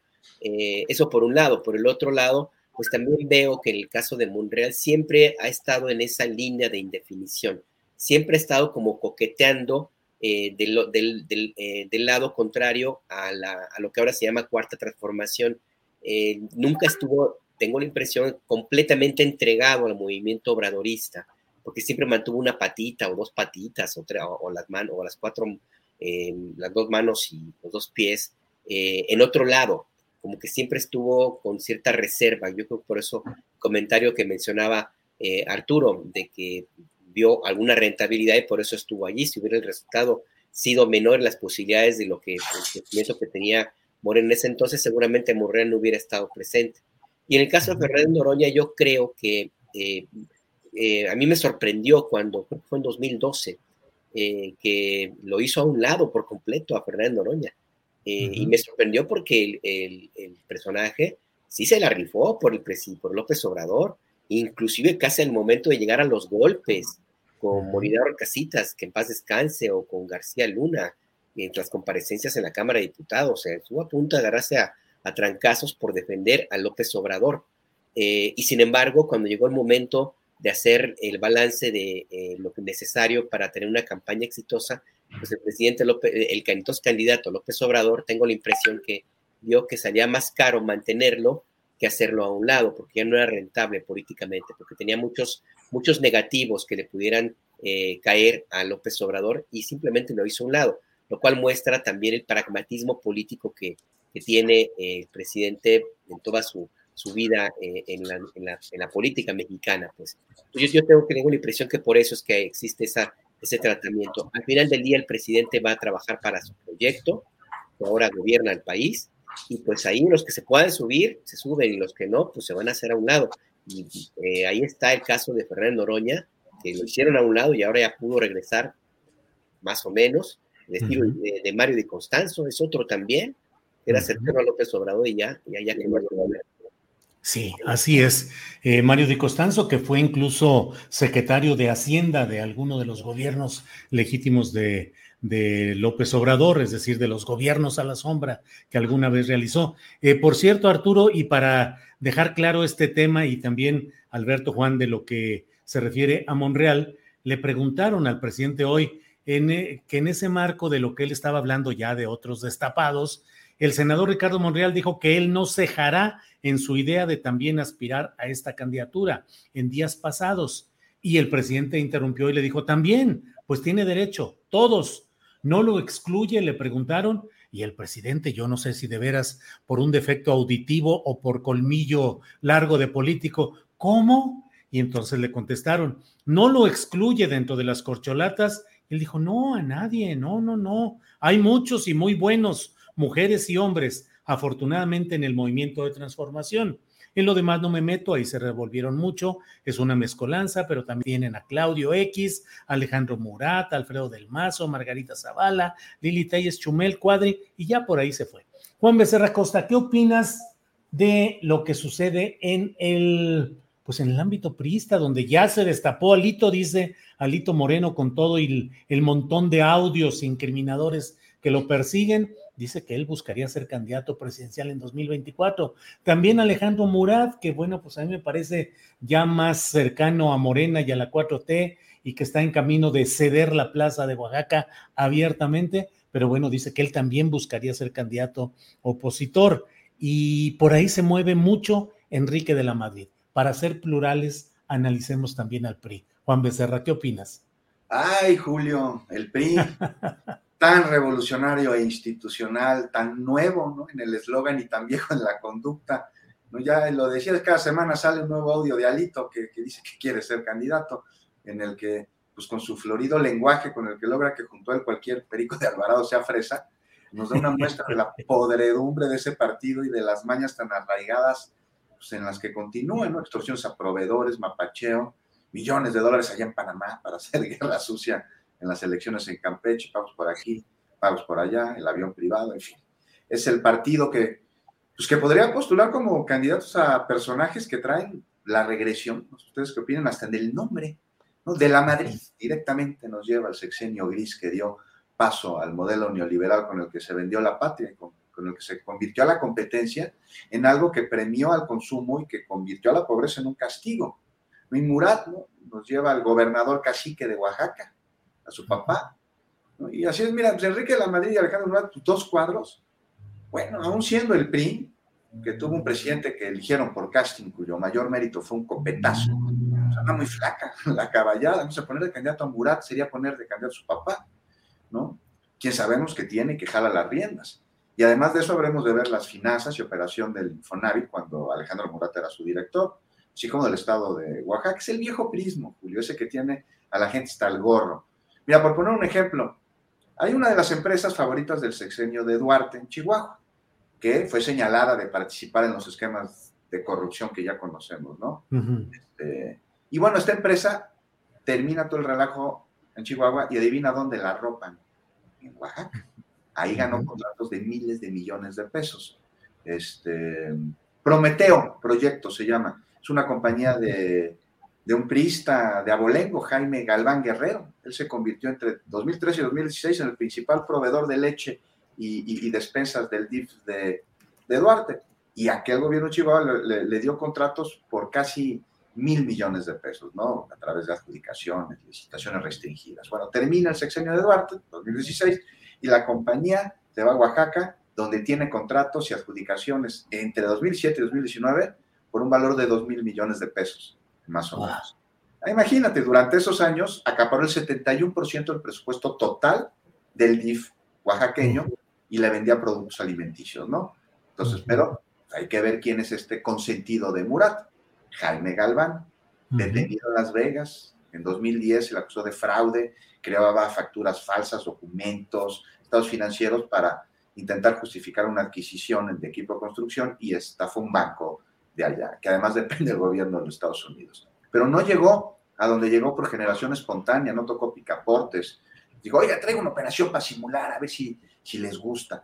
No, él es hijo de Félix Galván López, secretario de la Defensa, claro. de José López Portillo. Es decir, Julio, miembro del Club de la Revolución e Institucionalidad. Entonces, bueno, así da pasos de cangrejo el PRI con sus cuadros. Y otro, Enrique La Madrid, pues sería una más de muchas equivocaciones que hace el partido, no lo opuesto a lo que la ciudadanía busca, que es avanzar, no retroceder. Primero que aclare Enrique La Madrid, el príncipe Enrique, los 110 millones de dólares a una empresa de Estados Unidos para promover la marca México cuando era secretario de Turismo, en una operación que fue sujeta a investigación por parte de la Fiscalía General de la República, me parece que ahí sigue, y tan cautelosa que la Secretaría de Turismo ni siquiera informó del desembolso de muchísimo dinero a la Embajada de México en Washington. Cuando uh -huh. le preguntaron al que fue embajador en Washington en aquella época, Jerónimo Gutiérrez, no tenía ni idea de todo uh -huh. esto. Incluso dijo que el asunto, pues en el que no intervino la embajada, este, tenía que ser este, investigada y era de interés, incluidos los involucrados, tendrían que ofrecer explicaciones precisas al respecto. Entonces, pues vemos no, que pues. el PRI sigue, sigue clavando este, ahí clavos en su ataúd y que su enterrador es el mismo. Híjole, Juan Becerra Costa, pues ya con este repaso que les diste, eh, la verdad no sé qué, qué, hacen o qué van a hacer los priistas. Arturo Cano, ¿qué opinas sobre este tema del PRI y sus personajes actuales? Alito Moreno, ahora Alejandro Murat, que dicen que aspirarían a ser candidatos presidenciales, Enrique de la Madrid, que creo que no lo ha dicho expresamente, pero trae un gran movimiento y trae una limpieza de imagen de la historia o del paso de su padre por la presidencia de la República. ¿Qué opinas, Arturo Cano? Pues eh, son, son candidatos para un país que ya no existe, ¿no? A mí me, no, no puedo, no puedo eh, ver sus fotos y no pensar en una vieja serie de televisión que en esta mesa quizá pocos conocieron o vieron, aquella del túnel del tiempo, ¿no? Cuando veo a Del Mazo o a Enrique de la Madrid o al propio Alejandro Murat, siempre me los imagino al lado de Tony Douglas, que eran esos viajeros en el tiempo en la serie de televisión que rebotaban de una época a otra porque el gran invento que los había llevado al pasado este, no podía ser ajustado y siempre se la pasaban de, de brinco en brinco. ¿no? Pero antes de que se me olvide, quisiera agregar un puntito sobre el asunto de, de Monreal, porque me vino a la mente que quizá esta desconfianza del presidente tenga que ver con el buen trato que tiene con varios de sus opositores o de los opositores más beligerantes del presidente. Hoy mismo quien está moviendo en Twitter la noticia de que le volvieron a gritar presidente, presidente a Monreal, es López Dóriga. Mm. Y, y, Monreal suele reunirse y tener trato, porque así lo llama la civilidad política, dice él, pues con los Galileos del PRD, con líderes de Va por México y con eh, comunicadores que son declarados enemigos del, presidente. Pero volviendo al PRI, Julio, en, el 19, cuando Alito, ese operador inescrupuloso, según vemos por los audios, perdón, acabo de decir una, una tautología, ¿verdad? Operador sin escrúpulos.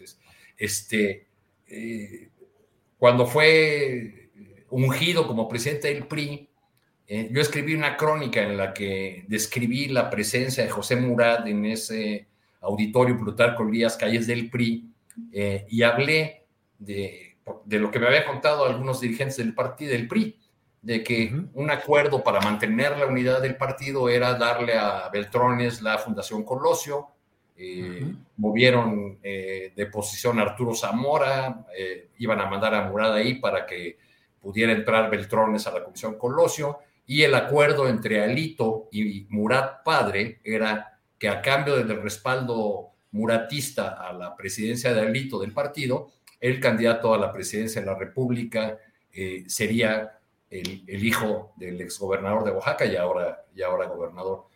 Vamos a ver si se cumple ese acuerdo. Hasta ahora todo parece indicarnos que el PRI camina a su achicamiento, y que una de las posibles causas de que se desmorone, que nunca se concrete esta unidad opositora con un solo candidato, es que el PAN y el Movimiento Ciudadano decidan que es la hora de quedarse con todo y de terminar de achicar para siempre al PRI y acabar ya de una vez por todas con lo que queda del PRD.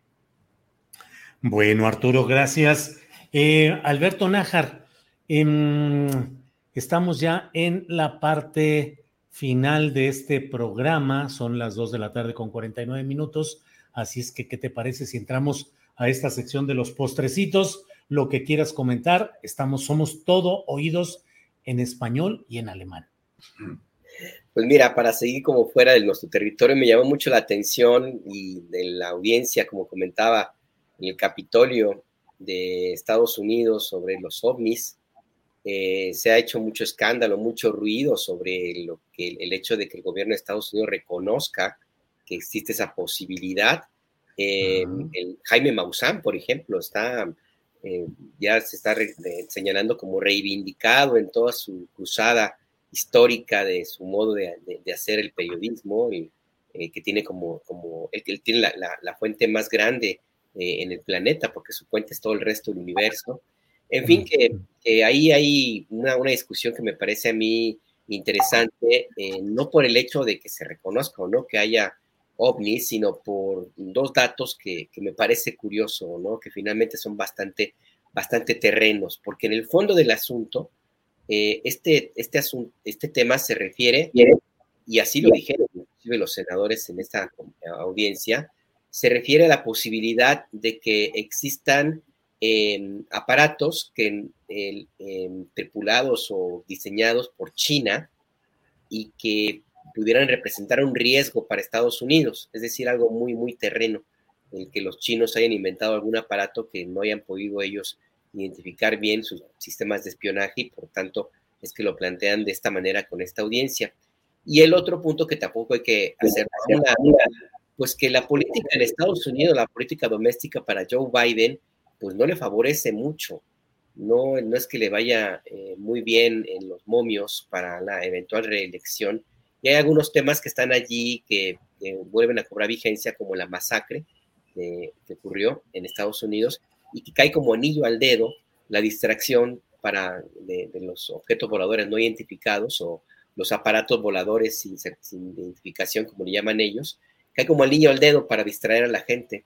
Pues sí, es más fácil mirar hacia arriba que mirar hacia, hacia tu entorno. Ahora la película sería Sí mira hacia arriba en lugar de la otra tan famosa. Bien, Alberto. Gracias. Juan Becerra Costa, por favor, postrecito. Pues rápidamente, Julio, habíamos preparado el tema de los médicos de Cuba y traía otro de postrecito, pero ya que no dio tiempo, me gustaría tocar este rápidamente. Es, es, uno que ha destapado la cloaca, ¿no? Este, o sea, en México sí hay médicos, claro, sí hay, sin duda, pero no los suficientes, esto hay que reconocerlo. Hay 270 mil médicos, deberíamos de tener de acuerdo con la norma de la OMS 393 mil, es decir, nos faltan al menos 123 mil. Pero los médicos que hay no van a trabajar a comunidades apartadas, no están dispuestos a ir a zonas rurales donde sí van a llegar los médicos cubanos. O sea, nada me daría más gusto que ver a nuestros especialistas médicos mexicanos ahí, pero bueno, no están dispuestos. O sea, no tienen, claro que tienen muchas carencias y está muy complicado, no hay duda. No tienen los aparatos, los, fierros que les dicen la tecnología, los recursos con los que cuentan, sí cuentan en los hospitales de las zonas este, urbanas, este, y entonces pues está complicado. Hay grupos criminales, hay pobreza, hay carencias. No están dispuestos a ir. ¿Saben qué? Los médicos cubanos iban a ir. Y también saben que, ellos han trabajado durante décadas en condiciones de carestía, de pobreza, están bloqueados y tienen un sistema de salud que es la envidia del mundo. Y bien a nuestras zonas rurales a ejercer su profesión en cumplimiento primero con un juramento, pero luego también en respuesta a una relación de hermanos. ¿Y qué creen? Sí se les va a pagar a los médicos cubanos. ¿Por qué no habrían de pagarles? y pues para terminar, nada más unos datos. Estas brigadas han recorrido el mundo completo incluyendo países del primer mundo en donde han brindado su apoyo como especialistas. No solo en momentos de emergencia, también en situaciones comunes. O sea, para 2018, que es antes de la pandemia, las misiones de, médicos cubanos habían involucrado el traslado de más de 28 mil médicos y habían ido a 67 países. Es Cuba el primer país en recibir el reconocimiento oficial de la OMS por la eliminación de la transmisión del VIH de madres a hijos ha recibido felicitaciones por alcanzar la tasa más baja de mortalidad este, eh, eh, en, la, región. Y si bien, digo, las brigadas de médicos cubanos que se movilizaron en desastres naturales después de la caída del muro de Berlín crecieron su número de médicos para ir a misiones alrededor del mundo y con eso generar ingresos que perdieron porque ya no recibían dinero de Rusia, pues yo no le veo nada malo a esto si, si van a ayudar a que mejore la salud pública de distintos países y, al mismo tiempo generar un ingreso para el suyo, para la isla. Entonces, pues, esta actividad parece enojar a muchos, este, porque pues, los conservadores este, están reclamando que, cobran. ¿Por qué los socialistas no cobran, no comen, no mantienen a sus familias? ¿Por qué no mejor se quejan de lo que cobran las farmacéuticas por las medicinas, los seguros de gastos médicos y sus tranzas? En fin, Julio, la hipocresía y la ignorancia, ¿no? Con esas dos, la mentira, que es el parque de su guerra blanda y confunden al juramento hipocrático con la hipocresía que sale de sus palabras. Juan Becerra Costa, muchas gracias. Arturo Cano, te toca cerrar esta mesa de periodismo con el postrecito, el mero postre, postrero de adeveras. Yo agrego al tema que estaba tocando Juan, que me parece eh, que es un, trato duro y una generalización eh, innecesaria la que hizo el presidente con respecto a los médicos, a un gremio que además eh, en la pandemia pues dio muestras de solidaridad, eh, sufrió, padeció, estuvo al pie del cañón en todo, pero eh, que la respuesta o la, la, utilización política por el lado opositor muestra que, que en política o que estos políticos mexicanos de la oposición están dispuestos a tropezar una y otra vez con la misma piedra llevan 16 años, desde la primera candidatura presidencial de López Obrador, eh, tratando de usar esta jerga, estos argumentos de la Guerra Fría, eh, todo este discurso anticomunista, y ahora vuelven a usar el tema de los médicos cubanos eh, como el ejemplo de que ahí vienen a, a, adoctrinarnos y que es el principio de la dictadura, etcétera, etcétera.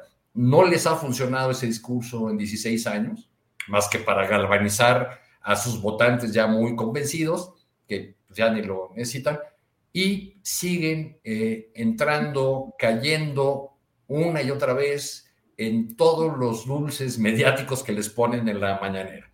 No se dedican sino a reaccionar a lo que dice o hace el presidente, a criticarlo, y eh, la ausencia de propuestas de proyecto de país nos lleva a pensar que finalmente será eh, el 24 más, es, esa es una posibilidad, más un asunto de proyectos, de continuidad de este proyecto del observador que de la personalidad o figura de los, de los candidatos. Claro, eso va a depender también de quiénes son los candidatos, pero hasta ahora todo parece perfilar que lo que se va a dirimir en 24 tiene que ver más con esta continuidad, según 65% de la, según la encuesta de reformas, de la población está a favor de la continuidad del proyecto de López Obrador.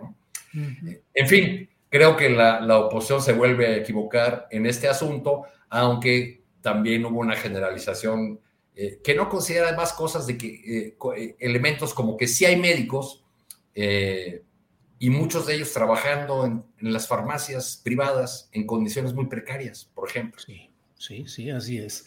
Arturo Cano, pues muchas gracias. Y bueno, pues es la hora de ir cerrando esta mesa de periodismo. Alberto, muchas gracias. Gracias. ¿Cuál es el próximo viaje? pues eh, seguramente ahí a los tacos. Ah. ahí no, no, la, verdad que me encantaría mucho ir ahí a, la tierra donde ando, mi querido Julio. Siempre extraño muchísimo la comida de mi, de mi tierra natal. Y pues a ver, vamos a ver, en realidad que esto pues, es un viaje interesantísimo y vamos a ver qué es lo que sigue. Muy bien, Alberto Nájar, muchas gracias y buenas tardes. Juan Becerra Costa, listo todo, gracias, buenas tardes. ¿Qué hay que ver en Canal 21 hoy o en este fin de semana? Pues eh, estamos buscando a Carla Quintana precisamente para hablar sobre el reporte de personas desaparecidas en México, su metodología, todo eso. Hoy a las 9 de la noche. A las 11, programa de Futura en el que ahí también colaboramos varios en Capital 21 que tiene que ver cómo a través de la innovación, que no solo es tecnológica, sino también de pensamiento, se eh, busca garantizar derechos. Nos escribió Marta Pau ahorita en el chat que nos está viendo, que nos vio ahí afuera del C5 el lunes porque fuimos a grabar al C5, que no se pudo acercar, se hubiera acercado a saludarnos, hombre, ¿eh? y a sugerirnos temas para tratar en esta mesa, Julio. Gracias por la pregunta. Al, contrario, Juan Becerra, con mucho gusto. Arturo Cano, gracias. Libro para, de recomendación para leer, serie de Netflix. ¿Qué hay que hacer en este? Digo, aunque estamos a mitad de semana, pero ya para ir preparándose, Arturo. Le estaba echando ojo ahí a la cartelera de ópera de este fin de semana. Hay dos cosas muy interesantes. Una en el Cenar, Juana la Loca en, en Bellas Artes. Este, en fin, vamos a, vamos a decidir por dónde le, le damos en estos días que se, que, que se cumplen los 100 años de las normales rurales. Sí, que es otro tema, claro. Bien, pues muchas gracias a los tres. Alberto, Juan. ¿Perdón? Le digo a Arturo que, pues, que se acuerde del karaoke. Pues sí. Historia particular, perdón, perdón. No, pero ya me imagino, ya me imagino, pero bueno, ópera prima o ópera. Bueno, muy bien, pues Alberto, Arturo, Juan, muchas gracias. Nos vemos próximamente. Hasta luego. Gracias. Bien, pues ha sido la mesa de periodismo en este programa en Astillero Informa. Gracias a los compañeros que han estado en esta extraordinaria, espléndida mesa de análisis y de diálogo político. Bueno, vamos de nuevo con Adriana Buentello. ¿Se habrá dormido o no? Adriana, ¿te quedaste dormida o no? No, porque ¿qué crees? Que ya llegaron los mariachis. ¿De veras? ahorita, ahorita se, ya acabaron, pero ahorita se van a echar otra, otra canción. Y yo sería quizá un poco considerada con ustedes y cerraría la ventana, pero soy más considerada conmigo porque el calor está muy fuerte. Oye, y el colmo sería que nos desmoneticen hoy porque los mariachis toquen una canción que tiene derechos de autor y que nos digan este, desmonetizada porque metieron una obra con protección. me aguanto el calor. Pues sí, a veces, a veces he estado yo allá en México y estamos hablando, bla, bla, y de repente alguna banda callejera empieza a tocar algo y digo, híjole, mano, no nos vayan a desmonetizar, que sí ha sucedido sí, sí, sí, tienes, tienes razón. Ya se, ya se arrancaron con otras canciones, espero que no, no escuchen. Pero... Fíjate el método que uso para apresurar las notas que te quedan pendientes. Con ese calor que hay ahí, rápido vas a desahogar las notas que están pendientes. Adelante, Adriana. Primero, fíjate, este, nada más para recordar lo que te venía platicando, porque me encontré una columna tuya ahí googleando, precisamente de lo que te platicaba. En 97, en 1997, cuando se disputaban el. Ah, pues esa fue la primera. El gobierno del Distrito Federal del Mazo, Alfredo del Mazo, papá, Cuauhtémoc Cárdenas y Carlos Castillo Peraza. No alcanzan a ver, pero bueno, nada más es como la prueba de que ven que sí encontré tu columna. Y terminando el debate, dice aquí tu columna, apenas terminado el debate, un apagado Carlos Castillo Peraza apareció en uno de los canales de televisión azteca, conducido por Javier Alatorre, para desarrollar lo que a su entender es el antídoto perfecto, contra Cárdenas y del Mazo. La recurrencia sensiblera al síndrome de la exclusión. Ustedes y yo repetía cuantas veces le fue posible. Nos quedamos fuera de los dos informes de gobierno de los dos exgobernadores priistas y frases de telenovela. Yo no voy a hablar de sus cosas, de Del Mazo y Cárdenas, sino de nuestras cosas. Ellos buscaron decirse solo sus cosas. Ellos ya son felices. Y una enérgica proclama para mejorar la seguridad capitalina. A ti, delincuente, te digo que vamos por ti. O cambias de ocupación o, o cambias de ciudad. Fíjate, fíjate. No, no, además estoy, ya me hiciste el día, la semana y el mes y el año, porque esta es la primera columna que escribí el 26 de mayo de 1997. es la columna con la cual inicié toda la, eh, pues toda la continuidad de esta columna astillero. La tengo aquí porque he estado, la tengo aquí revisándola eh, y al final dice, a partir de hoy, de lunes a viernes, este astillero que recuerda a Onetti, porque fue la primera que fue un lunes 26 de mayo de 1997. Voy a cumplir 25 años de estar escribiendo la columna astillero el próximo 26 de mayo. Así es que, Adriana, pues gracias por recordar, por exhumar esta pieza de arqueología periodística. Gracias, Adriana. Sobre todo, Julio, sobre todo porque no la, no la adecuaron y la dejaron este, como en en esa antigua internet como cuando usábamos Basic. Sí, sí, sí, no, e, está así con unas letras microscópicas, no tiene la, obviamente la adecuación, por eso no la alcanzaron a ver, pero bueno, sí todavía está en línea. Y para cerrar, ya recordar, bueno, que Carlos Castillo Peraza sería uno de los principales maestros de Felipe Calderón. Hay una relación también que ya han pues los propios políticos, pero algunos periodistas también han, eh, han mencionado en algunos, en algunos libros. Finalmente, Julio, hay que comentar dos cosas importantes.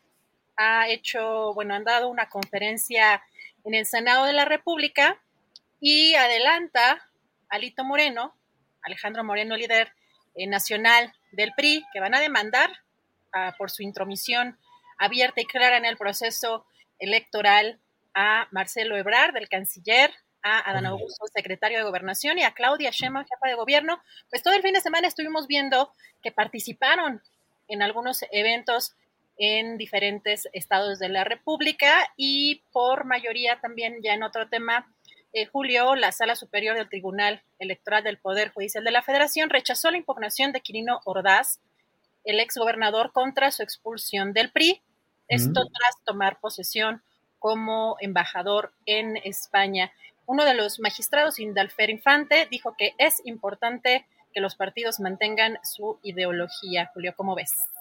Pues bueno, pues qué te digo, finalmente el prismo está tratando de dar nota, de dar algún posicionamiento, pero pues lo decía Arturo Cano, es de un México que ya no existe. La verdad es que no impacta, no tienen, no tienen movimiento y siguen siendo lo mismo. Fíjate que en esta columna de hace 25 años, que te digo que la estaba yo también releyendo, por eso la tengo aquí, pues me llama la atención que de hecho me refiero yo en ese 1997 a Alfredo del Mazo, o sea, los mismos nombres, los mismos nombres, las mismas corrientes, las mismas prácticas, 25 años, por más que le dé una vuelta, Carlos Castillo Peraza, que desde luego, bueno, no solo ya falleció, sino que se retiró de la política, pero eh, pues muchos hechos y muchas circunstancias eh, de repetición de nombres, de familias, de historias, de prácticas, de distorsiones de la política y de la actividad pública. En fin, Adriana, pues si no hay más, vámonos rápido. Ahora los, y ahora los Murat. Bueno, que. Ahora los Murat, claro. ¿cómo, ¿Cómo pretende Alejandro Murat siquiera mencionar querer ser candidato cuando la mayor parte de las de las problemáticas, una muy buena parte de las problemáticas de injusticias sociales se viven en su entidad, como lo que vimos hace rato, pero también vimos, Julio, cuántos años el tema del agua para Ayutla, eh, la persecución contra activistas, defensores de derechos humanos, un sinfín de cosas sin que mediara. Ahí no hubiera, parece que no hubiera gobernador, no hubiera ley, no hubiera absolutamente nada, ninguna autoridad. Salvo para los negocios, que es un rubro muy conocido y muy recorrido por este grupo político priista de Oaxaca. Adriana, pues antes de que te pongas a cantar, porque ya te estoy viendo cara de que escuchas al mariachi y estás. ¿Se escucha? ¿eh? ¿Sí se escucha? Poquito, muy poquito, muy poquito. Esperemos que no lo detecten. No, que no lo detecten, pero si no, pues te pones nos ponemos aquí a cantar. Yo te hago segunda, tú primero, y bueno, Adriana Buentello con la canción Bravía Mexicana. ¿Cuáles canción, cuáles canciones bravías mexicanas te gustan, Adriana? Híjole, la verdad es que no tengo ahorita ninguna como en mente em, Caminos de Guanajuato. Este, a lo mejor es, creo que de las que recuerdo mucho con amistades en algunas reuniones o, o, incluso cantinas, porque además, fíjate Julio, que sobre todo cuando estaba yo estudiando la maestría ahí en la Carlos Septién, tenía compañeros mucho más grandes de edad que yo, a veces eh, yo creo que 30 o 40 años más grandes que yo, eh, algunos compañeros, y terminábamos por ir a las cantinas porque pues son gente ya también como de esa generación de cantinas, ¿no? Y verían exclusivamente en algunos casos ciertas canciones y este pues sí, yo creo que me recuerda un poco un poco como esa esa época. ¿Y tú has cantado con mariachi? ¿No, cantas? No, fíjate que creo que sí cantaba antes un poco, incluso en la regadera, como que sí se me daba de pronto la, la manía como de meterme, hasta que, ¿sabes qué? También eh, consideré mucho este tema de, eh, de, cuidar el agua, porque antes me fascinaba este, andar en el agua, pero no como Felipe Calderón, ¿eh? andar en el agua, que me, me, me, pasaba una hora a lo mejor este, bañándome y me encantaba cantar en la regadera. Pero ya no, ya tiene mucho que no lo hago por el tema de cuidar, cuidar el agua. Así que no, pero deberíamos un día organizar aquí un karaoke. Sí, sí, sí, imagínate, imagínate. Bueno, que de eso hablaban hace rato eh, Arturo Cano y Alberto Nájar, que son compañeros de mucho tiempo, estuvieron en la jornada, trabajaron juntos en el suplemento Maciosare, que era de información política, y bueno, algo dijeron ahí de, no se te olvida el karaoke, Arturo, y dijo, es una broma local, aquí es un... Entonces, bueno, pues así están. Adriana, pues bueno, vamos a estar puestos para mañana. Mañana tenemos al doctor Ernesto Lamoglia, que tuvo mucho éxito con su eh, intervención de la semana pasada en cuanto a, a vistas y a comentarios y a polémica. Y bueno, lo tendremos mañana y tendremos la mesa de seguridad. Así es que, pues gracias a la audiencia, gracias tripulación astillero y Adriana a prepararnos para lo que sigue. Con mucho gusto, buen provecho y hasta mañana. Gracias.